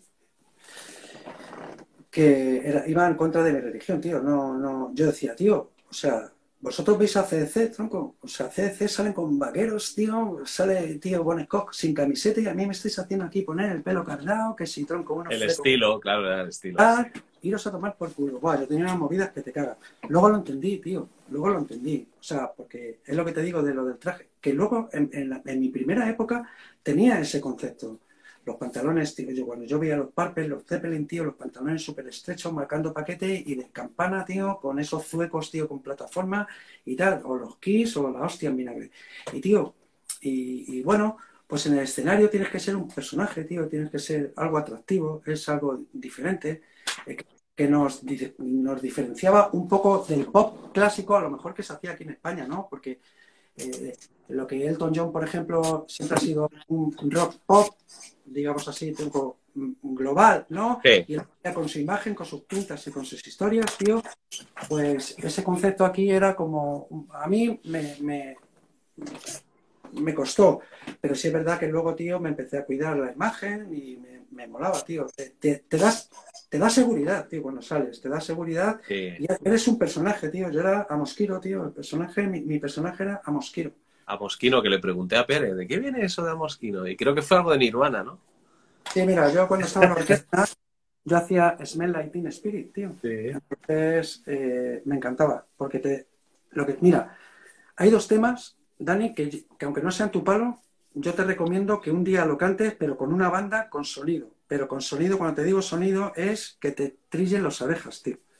Y hay dos temas que tienes que... Habrá otros muchos, ¿vale? Pero hay dos temas que tienes que, que, que cantar y percibir la sensación. Uno de ellos es el Beautiful People de Marilyn Manson y otro es Smell Like Teen Spirit, tío. Y bueno, tío, yo es como que me volvía loco. O sea, entonces, tío, la peña con lo que se quedaba era, ah, ¿cómo era el estribillo? Ah, mularo, ay, na- no, mosquito. Sí, Bueno, sí, sí, que tú lo cantabas así y te quedaste con esto. Bueno, el caso es que, tío, yo salía después del bolo y me decían, como no sabían cómo me llamaba, me decían, eh, cantante, eh, a eh, a. Y yo decía, ¿cómo que a Mosquiro? Sí, sí, bueno, tú eres el que cantabas eso. Y se quedaban con esa parte, ¿no? Entonces, claro, tío, yo era el señor, había, había bazas que me presentaba como el señor analbaino malibío, que era, era un albino, porque la canción le dice un mosquito, un albino, mi líbido, ¿no? Todo eso en inglés. Y, tío, y a Mosquira Mularo, tío. Yo era, sí, un mosquito mulato, pues yo era a Mosquira Mularo y me hice un personaje que, por ejemplo, Javier, Javier Vargas, de la Vargas Blue Band, le encantaba, tío, presentarme como a Mosquira Mularo. Ah, sí, en serio. O sea, fue algo ya que te, te puso el, el- Sí, sí, él me decía, Jorge Fontecha, a tomar por culo, Jorge Fontecha. Tú a Mosquira Mularo, tío. Íbamos a Inglaterra, o íbamos a Noruega, tío, o a Canadá, y Mosquira Mularo, tío. ¿Cómo Y- fue, ¿Cómo fue esa época? ¿Cómo entraste? ¿Cómo se puso en contacto contigo Javier Vargas? ¿Cómo fue la historia de empezar a, tra- a trabajar con él y, y- y girar por el mundo, ¿no? Porque estuviste en Canadá, en Noruega. Sí, bueno, pues eh, yo estuve con Javier porque yo en un proyecto que, que hizo Julio Gastejón que se llamaba La Rock Orquesta, que estaba Lucky, Lucky que es el cantante de TNT ahora. Sí, Eh, habla- Baol- habla- hablaremos, le tendremos a Baol Bardot. a Baol. Bueno, pues estaba en ese proyecto, estaba Dani Reus, que Dani Reus es un, eh, bueno, tú le conocerás porque es un coach que tiene, eh, eh, está metido en la música gospel aquí en Madrid, tío, y tal. Eh, luego estaba Chris López, que es la cantante de Pintones. Bueno, había un, un elenco bastante grande ahí, ¿no? Entonces, entre ellos estaba Gustavo Segura y Lucía del Campo, que son dos músicos brutales. Eh, y, entonces eh, me llamaron y me dijeron, oye Jorge, ¿qué estás haciendo ahora? Y yo por aquel entonces no tenía nada, tío, no tenía ni curro, no tenía nada. Y yo digo, guau, chaval, es triste pedir. Yo ya me veía en el metro, tío, con una boina, una guitarra y a las 7 de la mañana dando el coñazo ahí a la, a la peña, ¿no? Y yo decía, ¿qué hago ahora? Y entonces me llamaron y le mandaron una, unas demos que ellos tenían mías eh, a Javier y me reuní con Javier.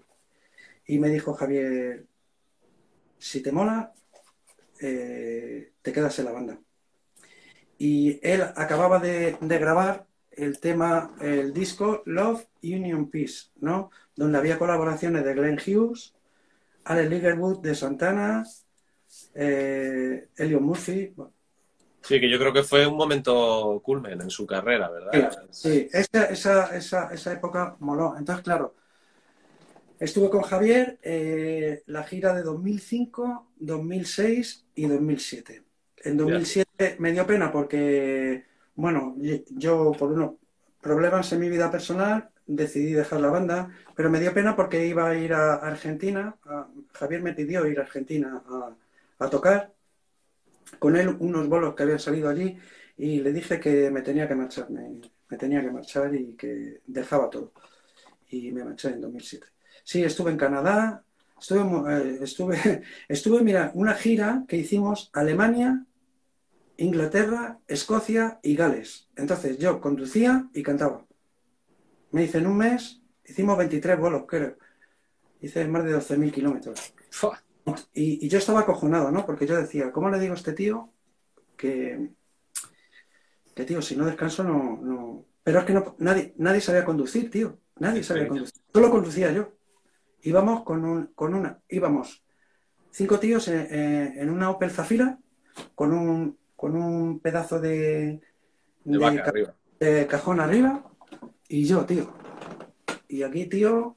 Y te comiste tú todos los kilómetros conduciendo. Todos, todos. Entonces, recuerdo que la, eh, hubo un momento que le preguntaste a Iñaki lo importante que era un cantante. A Ignacio, sí.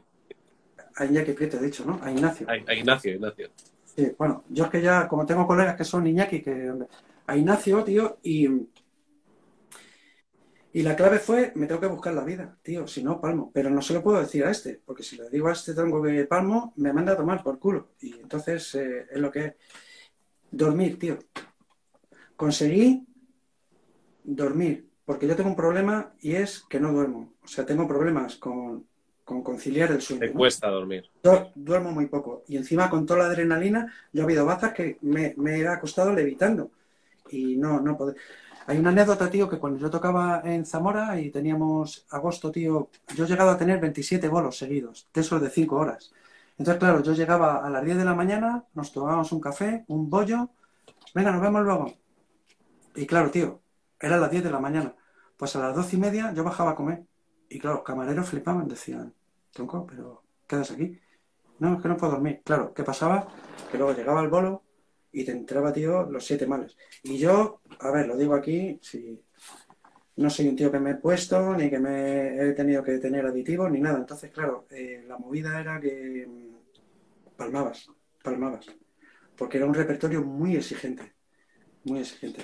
Entonces, nada, hice, la hice con éxito, hice con éxito. Estuve en Canadá, estuve Estuve en Noruega, en el Festival de Blues de Notre tío, con Gary Moore, Johnny Winter, tío.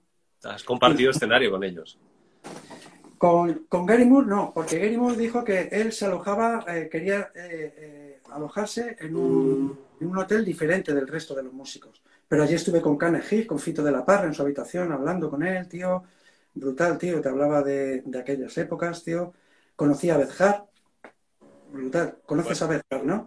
Bueno, pues Beth Hart eh, no hablaba, no. O sea, luego me, di cuenta de por qué no hablaba, tío, con nadie, ¿no? O sea, ella bajaba con una toalla siempre, eh, comía un poco retirado de, lo que era nosotros, y, es porque, tío, es una bestia, tío, es una fuerza de la naturaleza. O sea, escucharla cantar, tío, y luego, mira, esta, esta también es una anécdota buena. Estamos tocando en... Eh, la primera vez que fui a Canadá fui a, un festival de blues que hacía Mont Tremblant. Es una estación de esquí que en verano hacen festivales de blues.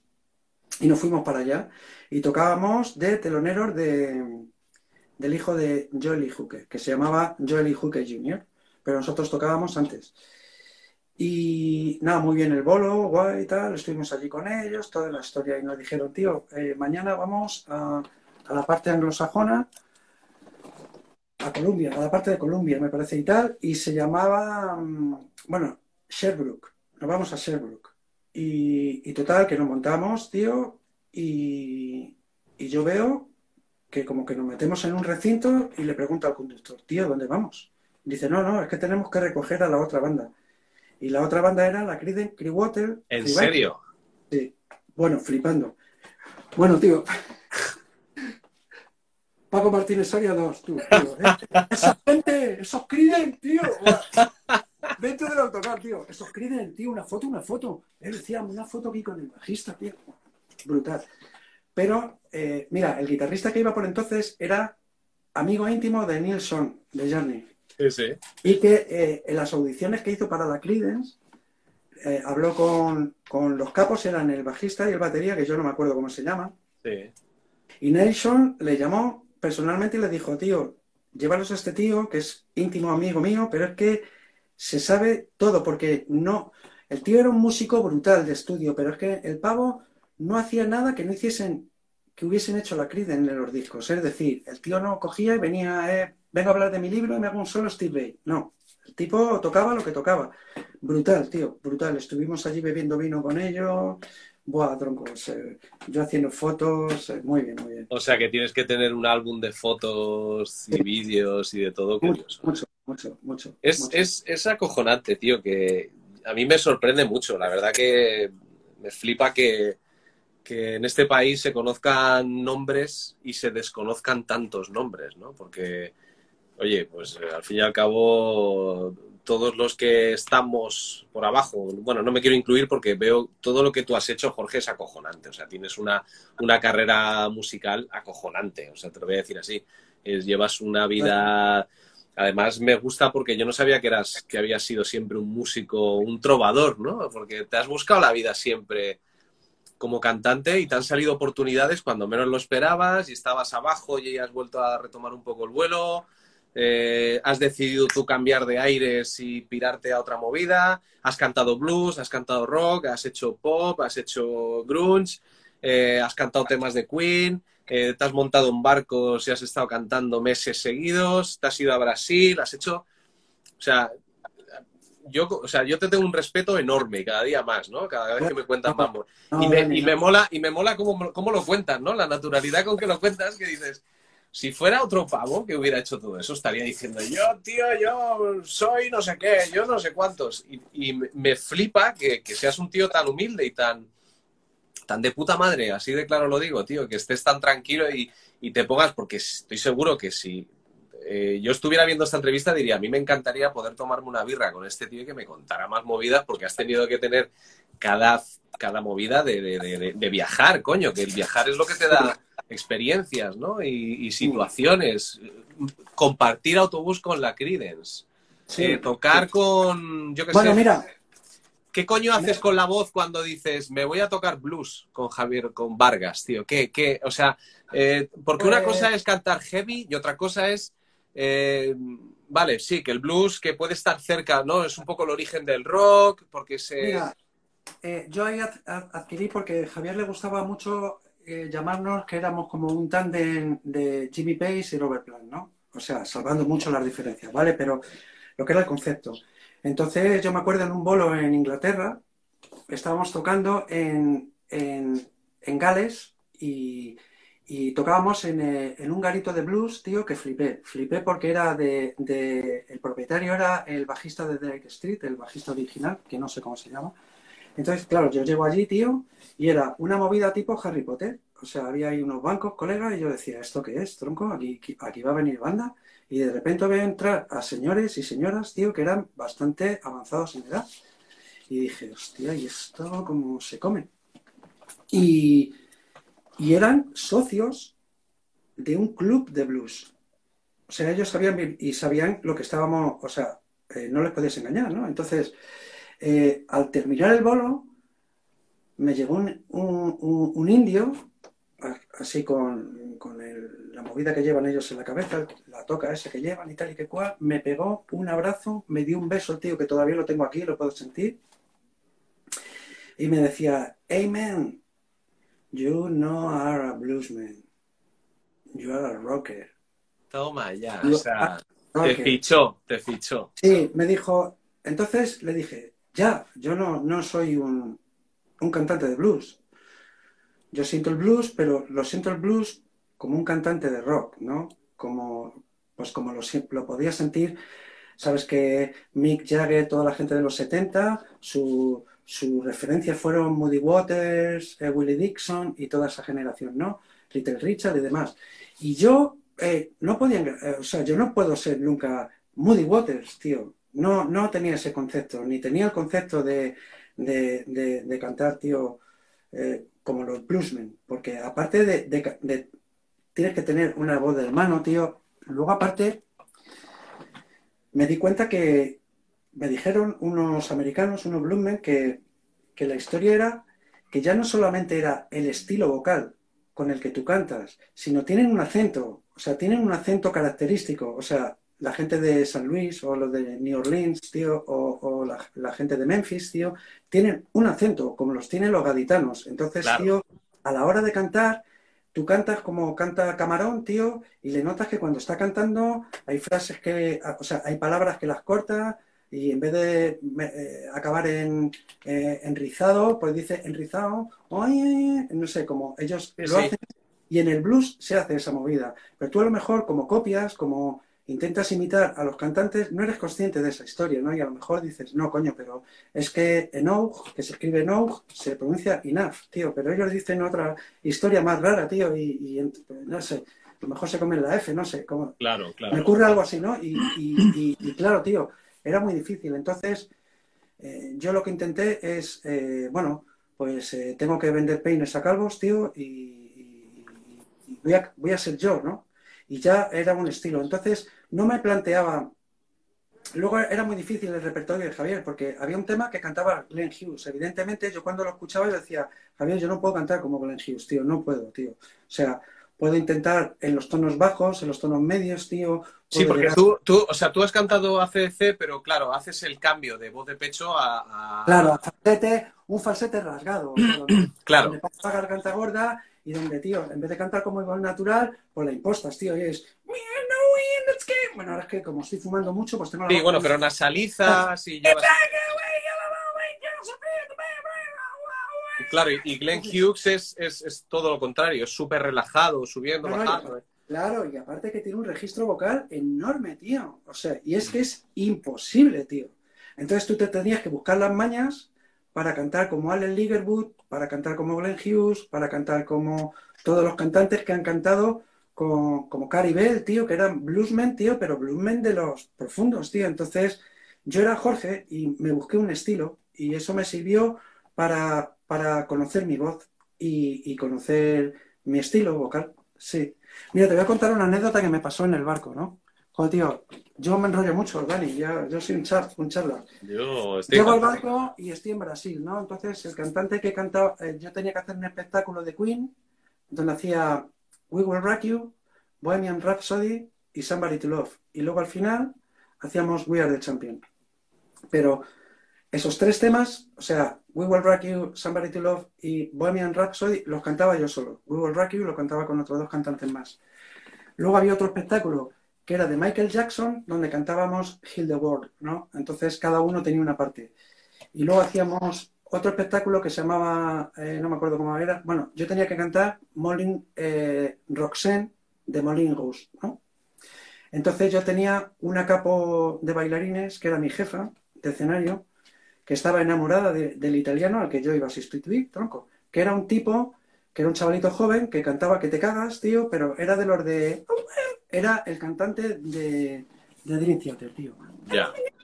O sea, Michael Kiske, tío. Y era ese tipo de rollo. Entonces él cantaba el, el Roxanne, al final había una movida y se tiraba como 12 o 15 compases o 16, los que sean, tío, aquí.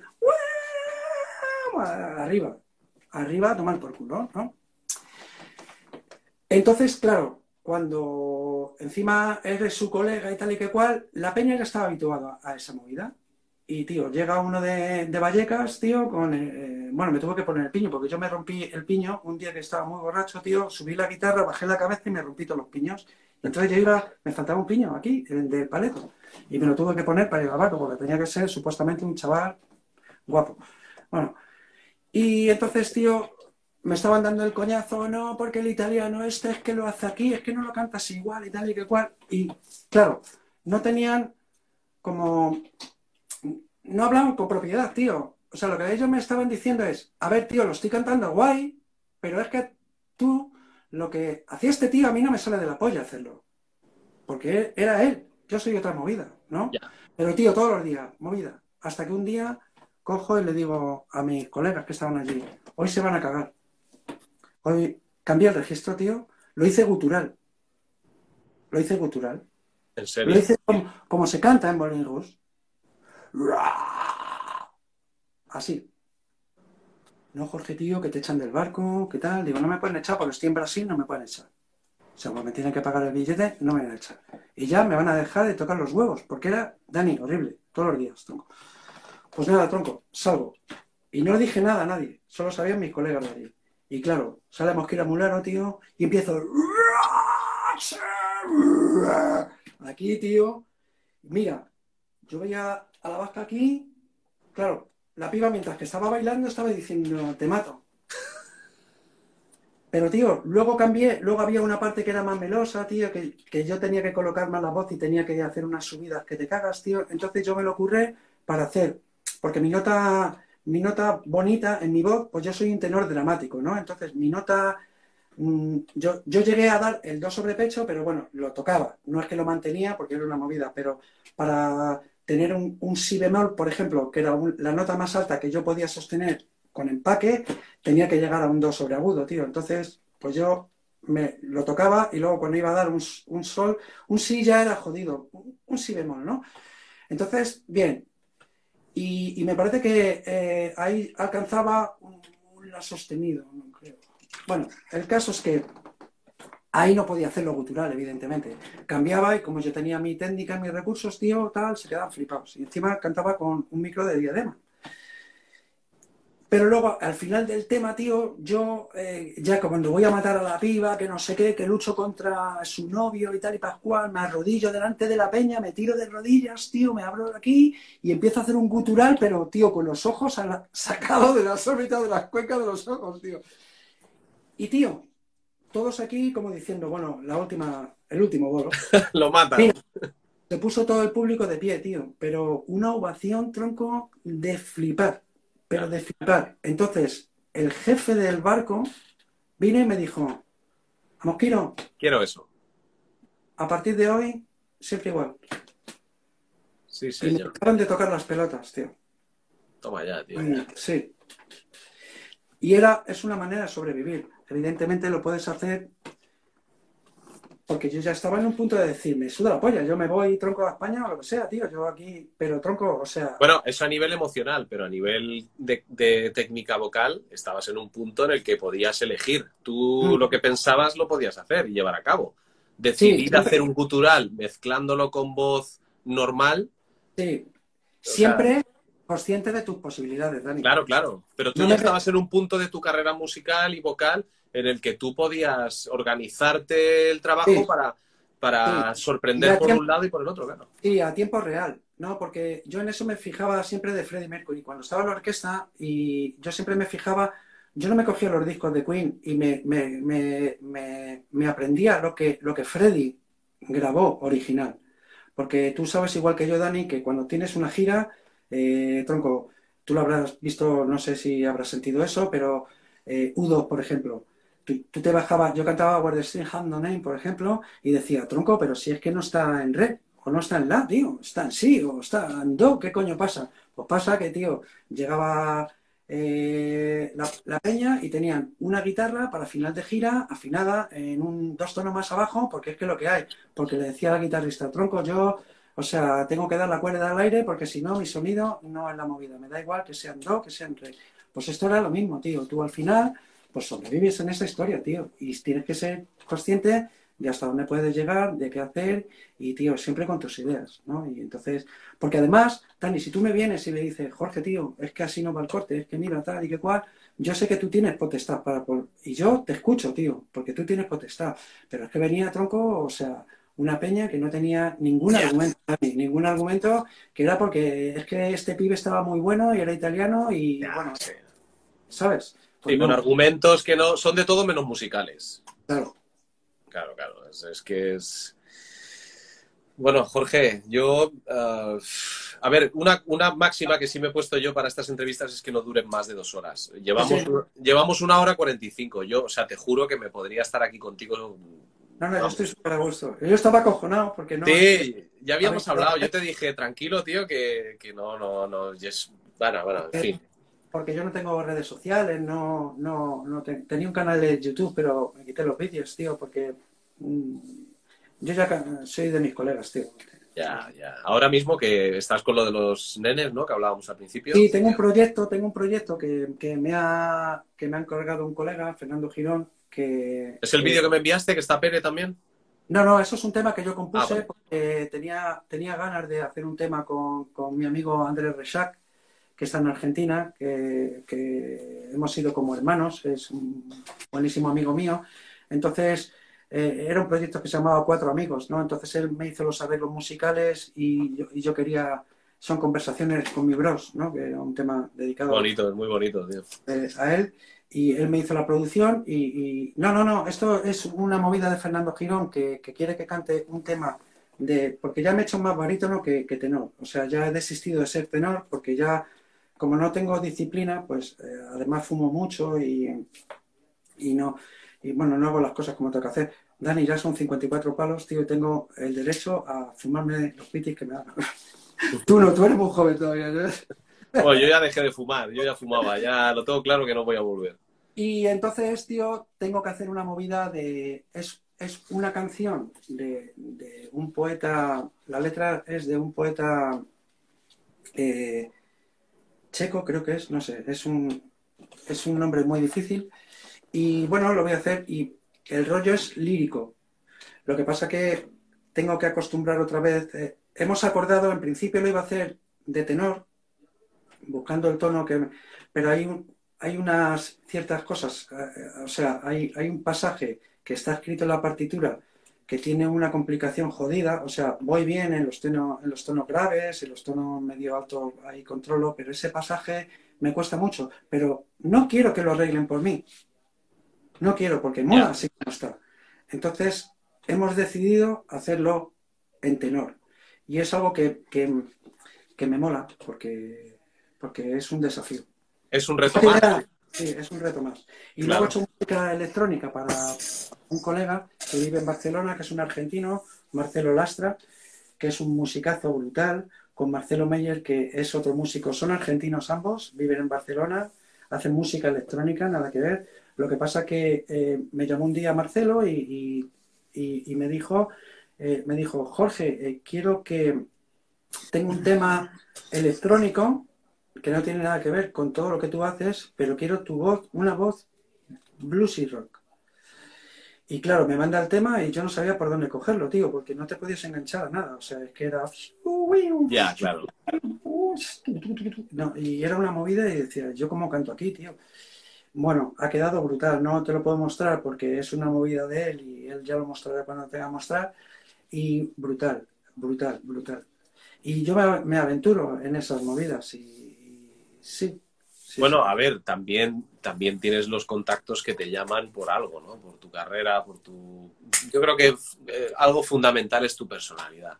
Ya no como humano, sino como tu personalidad en la interpretación. Porque la verdad que escuchar cualquier grabación tuya es, se te pilla enseguida que eres tú. Tienes un, un registro, tienes un- yo lo que noto es que tienes mucha fuerza en la voz, mucho ímpetu, se te nota la energía y es como que pronuncias con mucha energía, ¿no? Las letras y, y se, se nota un montón que es tu voz, tu, además tu tono, tu, tu sonorización, tu forma de sonorizar la voz es muy En particular. Alemania me decían que lloraba, que lloraba, que contaba historias para que lloraba en el escenario, ¿no? Sí, sí, bueno, porque, tío. porque yo parto del concepto de, lo- de los antiguos, yo soy antiguo, yo, yo me gusta que, que lo que a mí me transmitían esos, esos vinilos de que hemos hablado al principio de la, de la entrevista, tío, que yo me sentaba y era como un mantra y una vez y otra vez, y yo escuchaba a Ian Gillan, tío, y escuchaba los pianísimos, tío, y escuchaba los ruidos de los cables, tío, y, y, y yo oía el susurro, tío, y, y que cantaban para mí, tío, o sea, pero ah, en realidad cantaban para ellos, o sea, cantaban para ellos, estaban cantando para disfrutar ellos, no... y daba igual que yo he cantado, tío, y me ha salido un gallo y me la pela que me salga un gallo. O sea, no tengo que dar explicaciones a nadie. Si me sale un gallo, no, porque lo concibo así, ya está. Es que forma parte del trabajo de un cantante. Yo tengo, yo tengo unos gallos que flipas, tío, y, Eh, y bueno, es lo que hay, tío. O sea, lo único, a ver, que la técnica vocal está para algo, ¿no? Para, mm, Lo que pasa es que eh, yo, la, la voz es un instrumento como es tu cuerpo y, y vas evolucionando, pierdes peso, ganas peso, duermes poco, duermes bien, influye tanto tu estado Dani, tú sabes que yo perdí una vez la, la, la voz, y ya si quieres con esto te finalizo las anécdotas. Yo perdí una vez la, la voz y la perdí por celos. Y dirás, ¿por celos? Sí. La perdí por celos. Por celos, celos tontos, tío. Entró a cantar otra persona la banda donde yo estaba y todos los, eh, di- digamos que todos los elogios, todos los mimos, todas las miradas eran hacia él y yo como que me quedé en segundo plano. No me quedé en segundo plano, yo, yo eh, sentía que estaba en segundo plano y perdí la voz. Fui al mejor otorrino de Madrid y recuerdo que había tratado a gente de la talla de Rocío Jurado, Isabel Pantoja, todos los grandes, ¿no? Y me dijo, tío, eh, no te voy a cobrar, es que no tienes nada. Y me dijo, esto es un problema en la voz. Y, Es y- emocional. o sea, me enseñó movidas, mira, esto es un problema en la voz. O sea, me enseñó unas movidas ahí que flipas. Y me dijo, tú no tienes nada. O sea, porque cuando tienes un problema en la voz, o sea, no puedes ni hablar. y, y, cantar, aunque, aunque tengas una disfonía cuando vayas a hacer un agudo o cuando vayas a hacer un tono medio, tío, y que veas que se te va para, para Cuenca, tengo que llegar aquí y, y tal, eh, teniendo un problema a la voz no puedes hacer ni eso. Y me, tu rollo está en la cabeza. O sea, tú no necesitas un foniatra, necesitas un psicólogo, ¿no? Entonces, cuando me traté el ego, cuando me traté el yo no soy mejor que nadie, ni me tienen que tratar de una manera especial, ni, ni soy, ni tengo que competir. Este tío viene a aportar su movida y, y viene a, a, ayudarme también. Porque yo no podía con un repertorio de cinco, de cinco horas, tío, a ese nivel. Cuando entendí eso, eh, me ayudó mucho, me, me, liberé, tío. Volví a recuperar la voz. Es, muy interesante, digo, es muy interesante es, lo que está. Las emociones se van a la voz, se van a la garganta. Entonces, por mucha técnica que tú tengas, por mucha técnica que tú vayas, tío, o sea, eh, mira cómo canta eh, Chris Cornell, tío, lo hacía así. Y Chris Cornell cuando cantaba, me contaron una anécdota de él cuando eh, él, él, grabó en los estudios Arden, tío, una de las bazas y, y, era un tío muy emocional. O sea, se bebió una caja de cervezas, tío, y, y, pero no para ponerse borracho porque tuviese un, un, problema de alcohol, sino que el tío quería, eh, quería tener un registro vocal con esa ca calidad, ¿no? Yeah. Que él buscaba y, y, aunque pudiese cantar o no, tú fíjate cómo canta casi con tristeza, tío, porque es con, con las frases muy alargadas, casi que gime, igual que, que, que, el cantante de Pearl Jam, ¿no? O sea, que también eso todo es mi referente, sí me encanta, tío, ¿no? Entonces son peña que, que dices, joder, tío, es otra manera de cantar y, hasta mola, ¿no? Está en, las emociones, Dani. Y bueno, ¿qué te voy a contar a ti?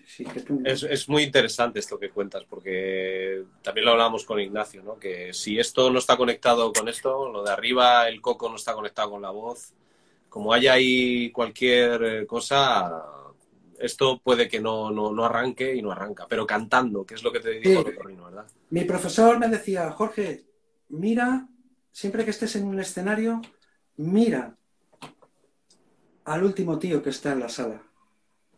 Para ese tienes que cantar. Te tiene que escuchar ese tío. Pero no te tiene que escuchar porque estés amplificado. O sea, canta para él. Por eso yo soy un cantante que no me gusta mucho tener mucho eh, sonido en los monitores. Me gusta fundirme con la banda y esforzarme un poco eh, con, la, con, la, técnica, bueno, o, bueno, con el subidón del momento, eh, estar ahí, ¿no? ¿no? No lo pongo casi plano, pero me gusta, me gusta tener todos los instrumentos ahí.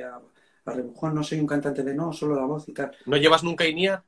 No, no, no, no, no. Me ponen Todo, ¿No llevas tapones siquiera? Nada. No.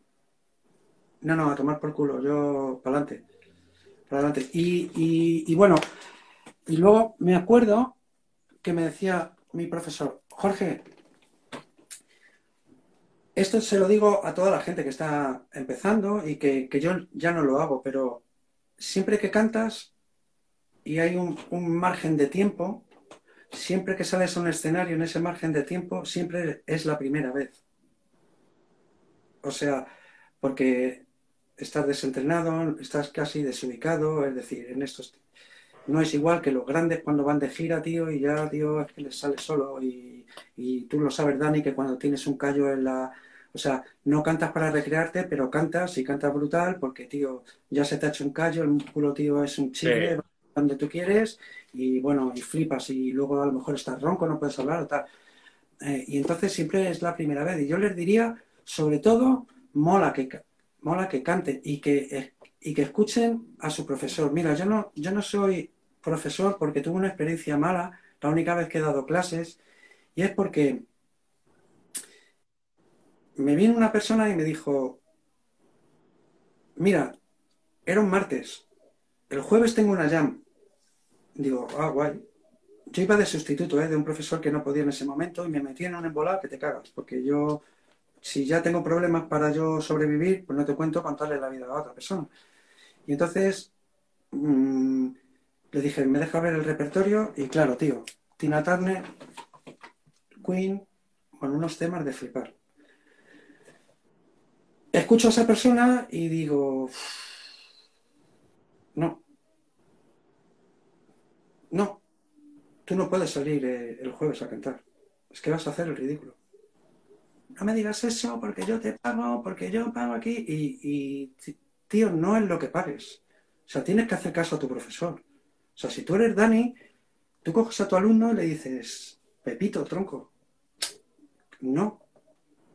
No, tío, porque la primera imagen, o sea, tú vas a la jam esa, la cagas, tío, y hoy en día que están los móviles, están las redes sociales y la polla en vinagre, la cagas y ya puede ser mañana Joy Tempes y la polla en vinagre, tronco. O sea, vas a tener eso detrás de ti como una losa. Entonces, haz caso a tu profesor, tronco, no tengas prisa, tío. Yo puedo tener prisa, que tengo 54 palos, Dani, pero un chavalito de 20 no tiene que tener prisa, tío. Totalmente. No tiene que tener prisa.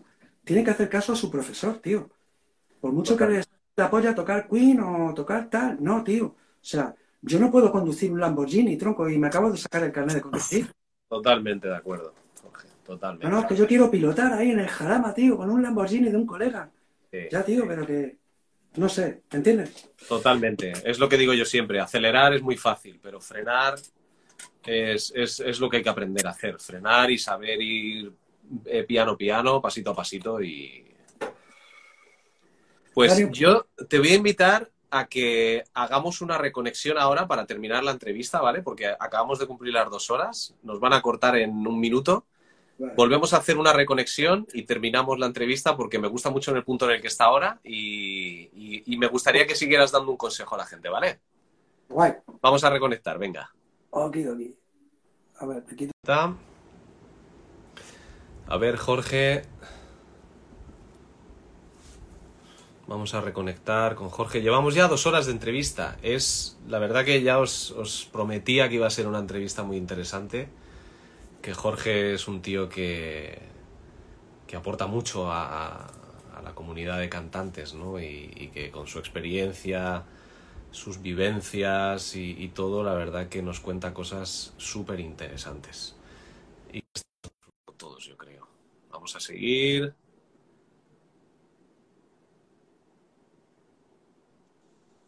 Ahora. Aquí estoy, Dani. Vamos, vamos a retomar el, punto en el que nos... Porque me gusta mucho, porque es un punto que yo, a mí me gusta mucho remarcar con mis alumnos, y es que no haya prisa. ¿Por qué? Porque ahora todo es tan fácil y parece que se puede conseguir tan rápido.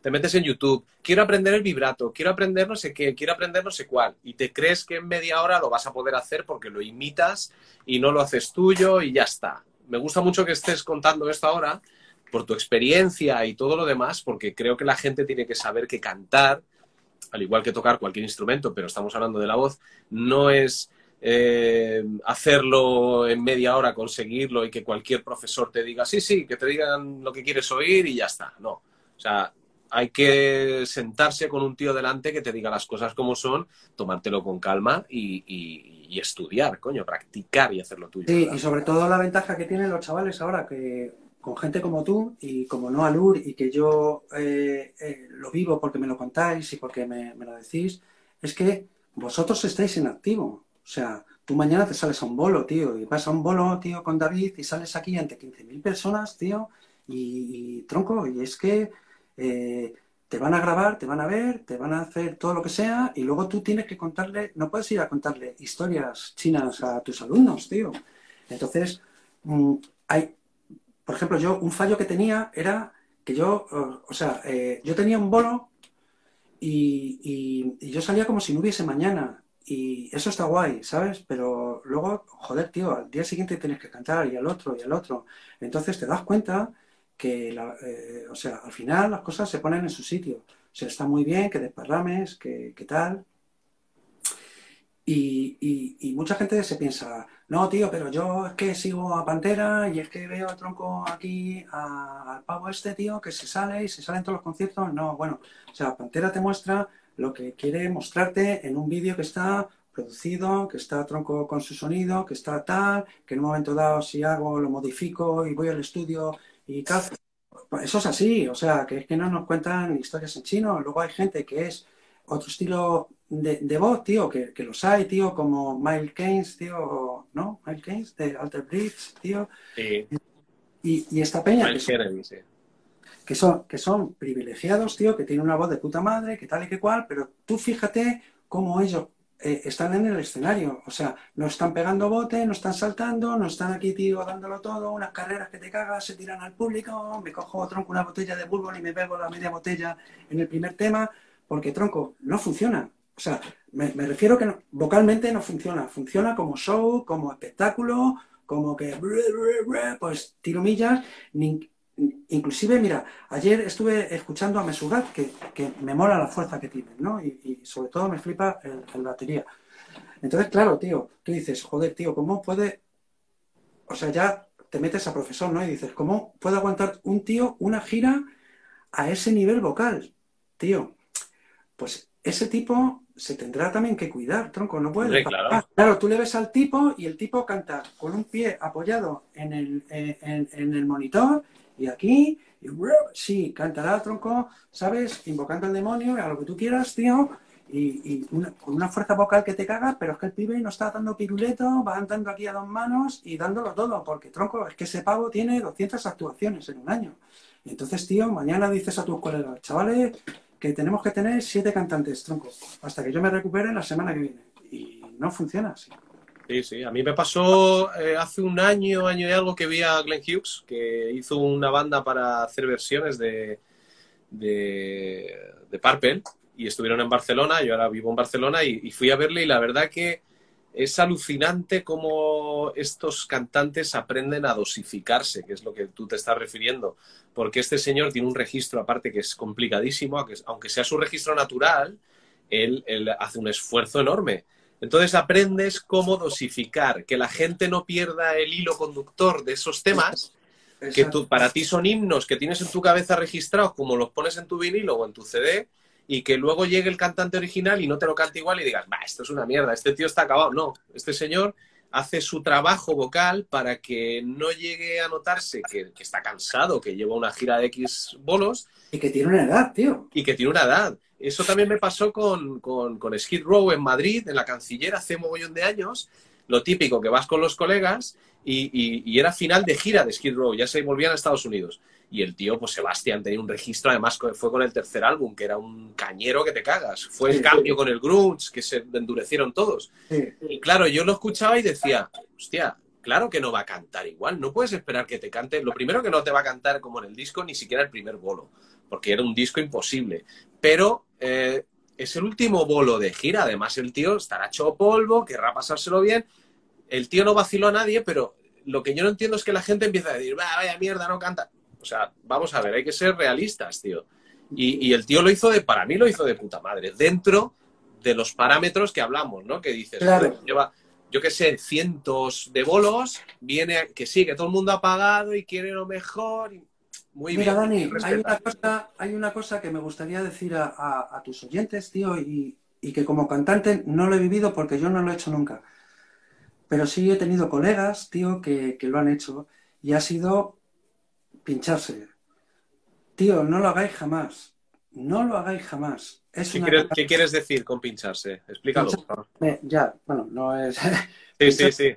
Cuando estás en una gira, te peta la voz, no puedes cantar, entonces te cogen, te dan un chute de cortisona, tío, la, las cuerdas vocales se dilatan eh, para un par de horas, pero claro, luego las contraindicaciones que tienen son tremendas. Yo he visto cantantes que cantaban brutal, que tenían un falsete enorme, tío, terciopelo, o sea, perderlo, tener unos problemas vocales de a tomar por culo. Eh, tenemos el ejemplo clásico de Sergio Dalma, tío, que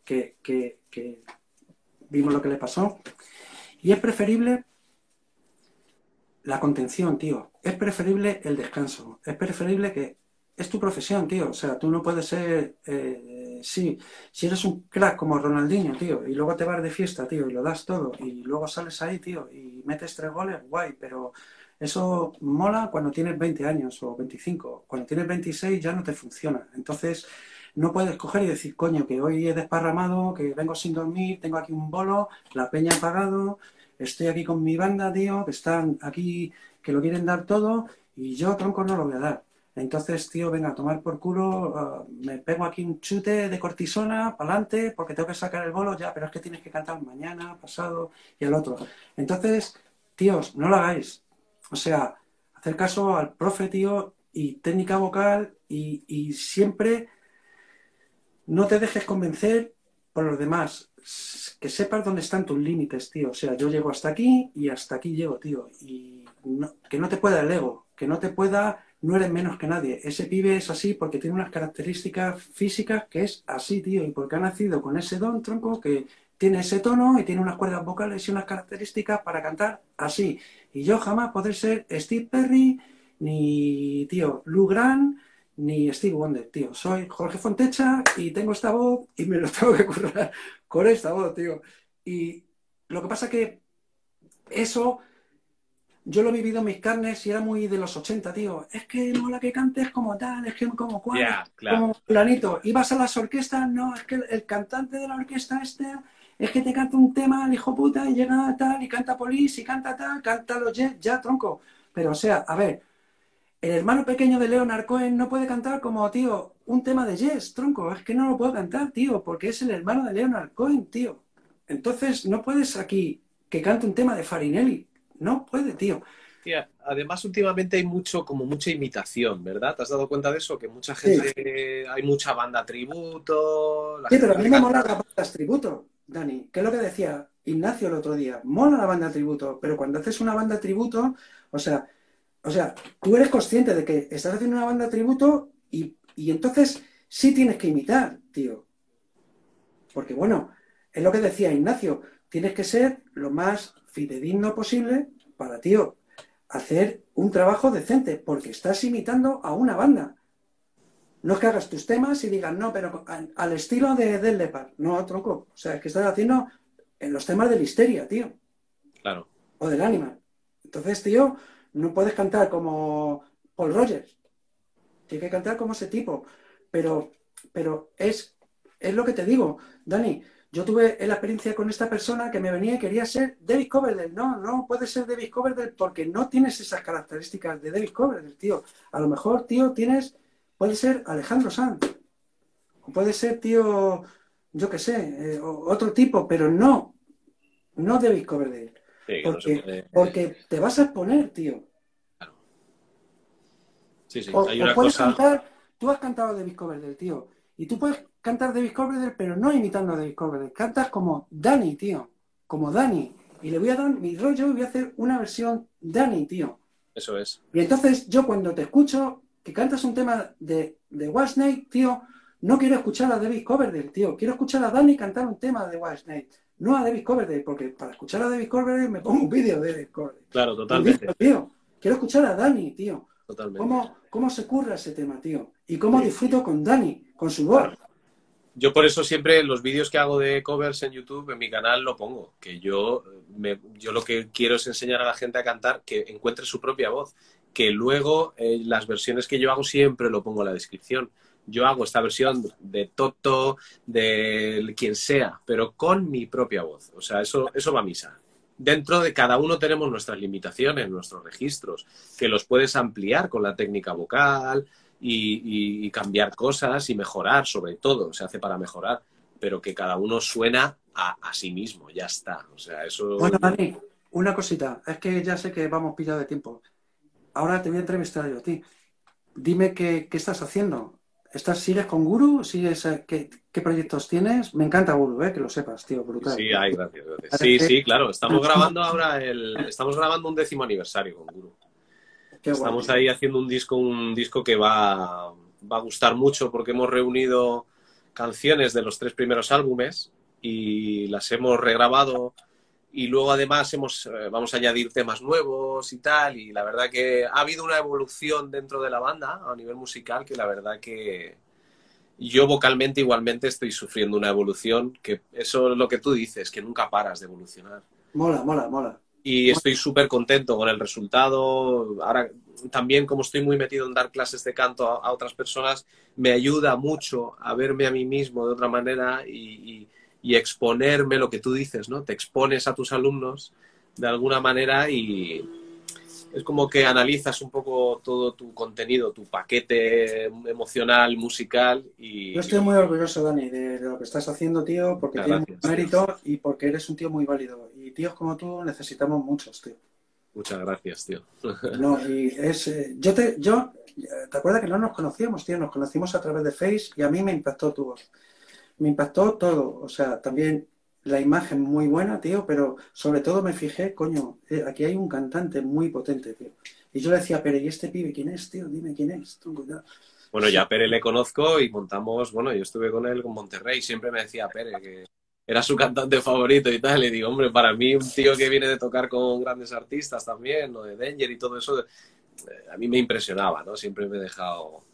No, no, sí, sí. Y, es- y es Respeto cierto. mucho a los compañeros y los Sí, quiero. sí. Y entonces, esto que estás haciendo me parece brutal, tío. Sé que, eh, que vas a traer a Ronnie Romero, que, que es otro guau, capos, eh, muy bien, tío. Y tanto. Y, y, a Lucky y joder, yo me alegro mucho, mola, mola mucho, tío, esa iniciativa que has hecho. Yo estaba un poco acojonado porque yo, yo te decía, y, y la peña que yo qué le voy a contar a la peña, tío. Bueno, pues ya ves, tío. De momento ha, reto- ha roto el récord ya, ya vamos. No, no, soy, no soy charlas, tío, soy aquí tronco. Por eso digo que, bueno, eh, Jorge, yo te agradezco muchísimo, tío, que hayas, que hayas querido estar con nosotros, conmigo y con, con la gente que se ha unido y que, y que se unirá, porque en este tiempo que dejo lo publico en YouTube, lo publico en podcast, eh, en fin, eh, me gusta que esto se, se escuche, ¿no? Que la gente sepa un poco de qué somos los cantantes, los vocalistas, sobre todo orientado de momento al rock. Ya estoy pensando hacer entrevistas a foniatras, a, a personas que nos puedan ayudar un poco a nivel técnico a entender todo esto desde otro punto de vista, pero sí de momento quiero reunir a, gente pues eh, como tú, como Ignacio, como Ronnie, como Lucky.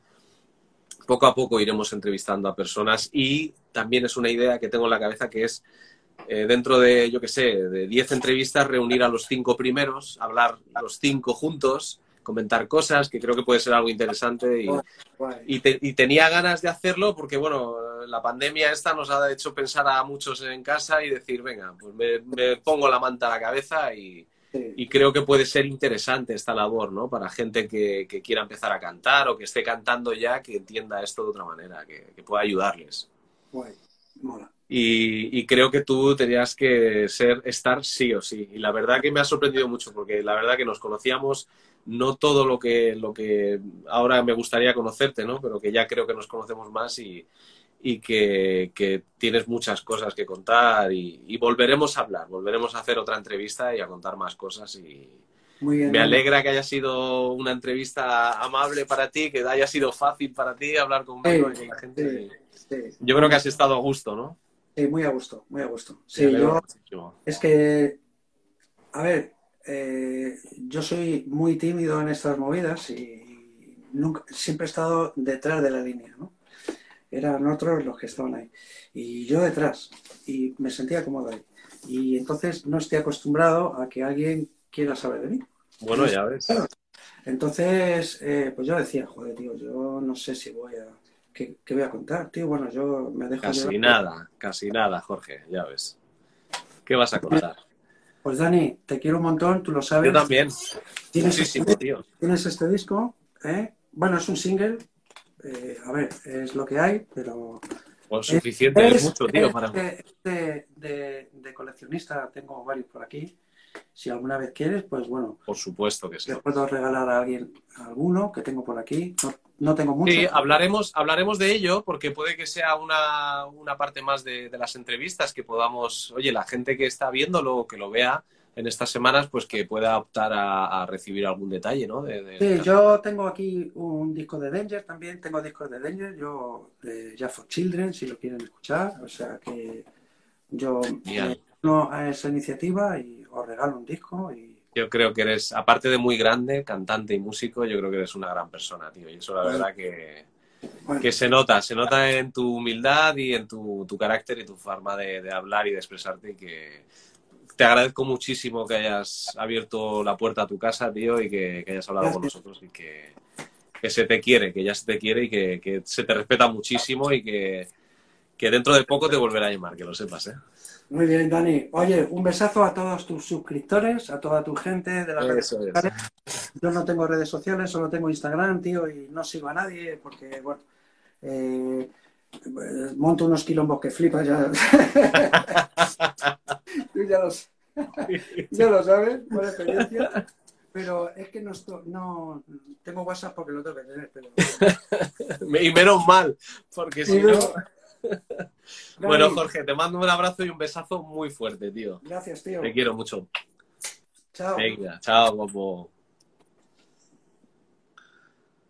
Bueno, Jorge, Jorge Fontecha, un, bueno, un, personaje, una persona entrañable, un tío grandísimo, un musicazo. Y la verdad que es un tío que se hace querer muchísimo y que se hace respetar sobre todo, ¿no? Dentro del, del mundo de los vocalistas en nuestro, en nuestro país y que, que indudablemente para mí es un ejemplo de, trabajo constante, de superación, sobre todo de ir tener tu personaje claro, las cosas claras que tú quieres hacer, eh, luchar si estás en rock, luchar por hacer blues, eh, en fin, por eso la han llamado personas como Javier Vargas, gente que quiere contar con gente seria y gente trabajadora y gente que lucha como un rockero de los de verdad, de los de toda la vida y que, que bueno, pues 40 años de carrera, uh, desde el comienzo del rock en, nuestro país, ¿no?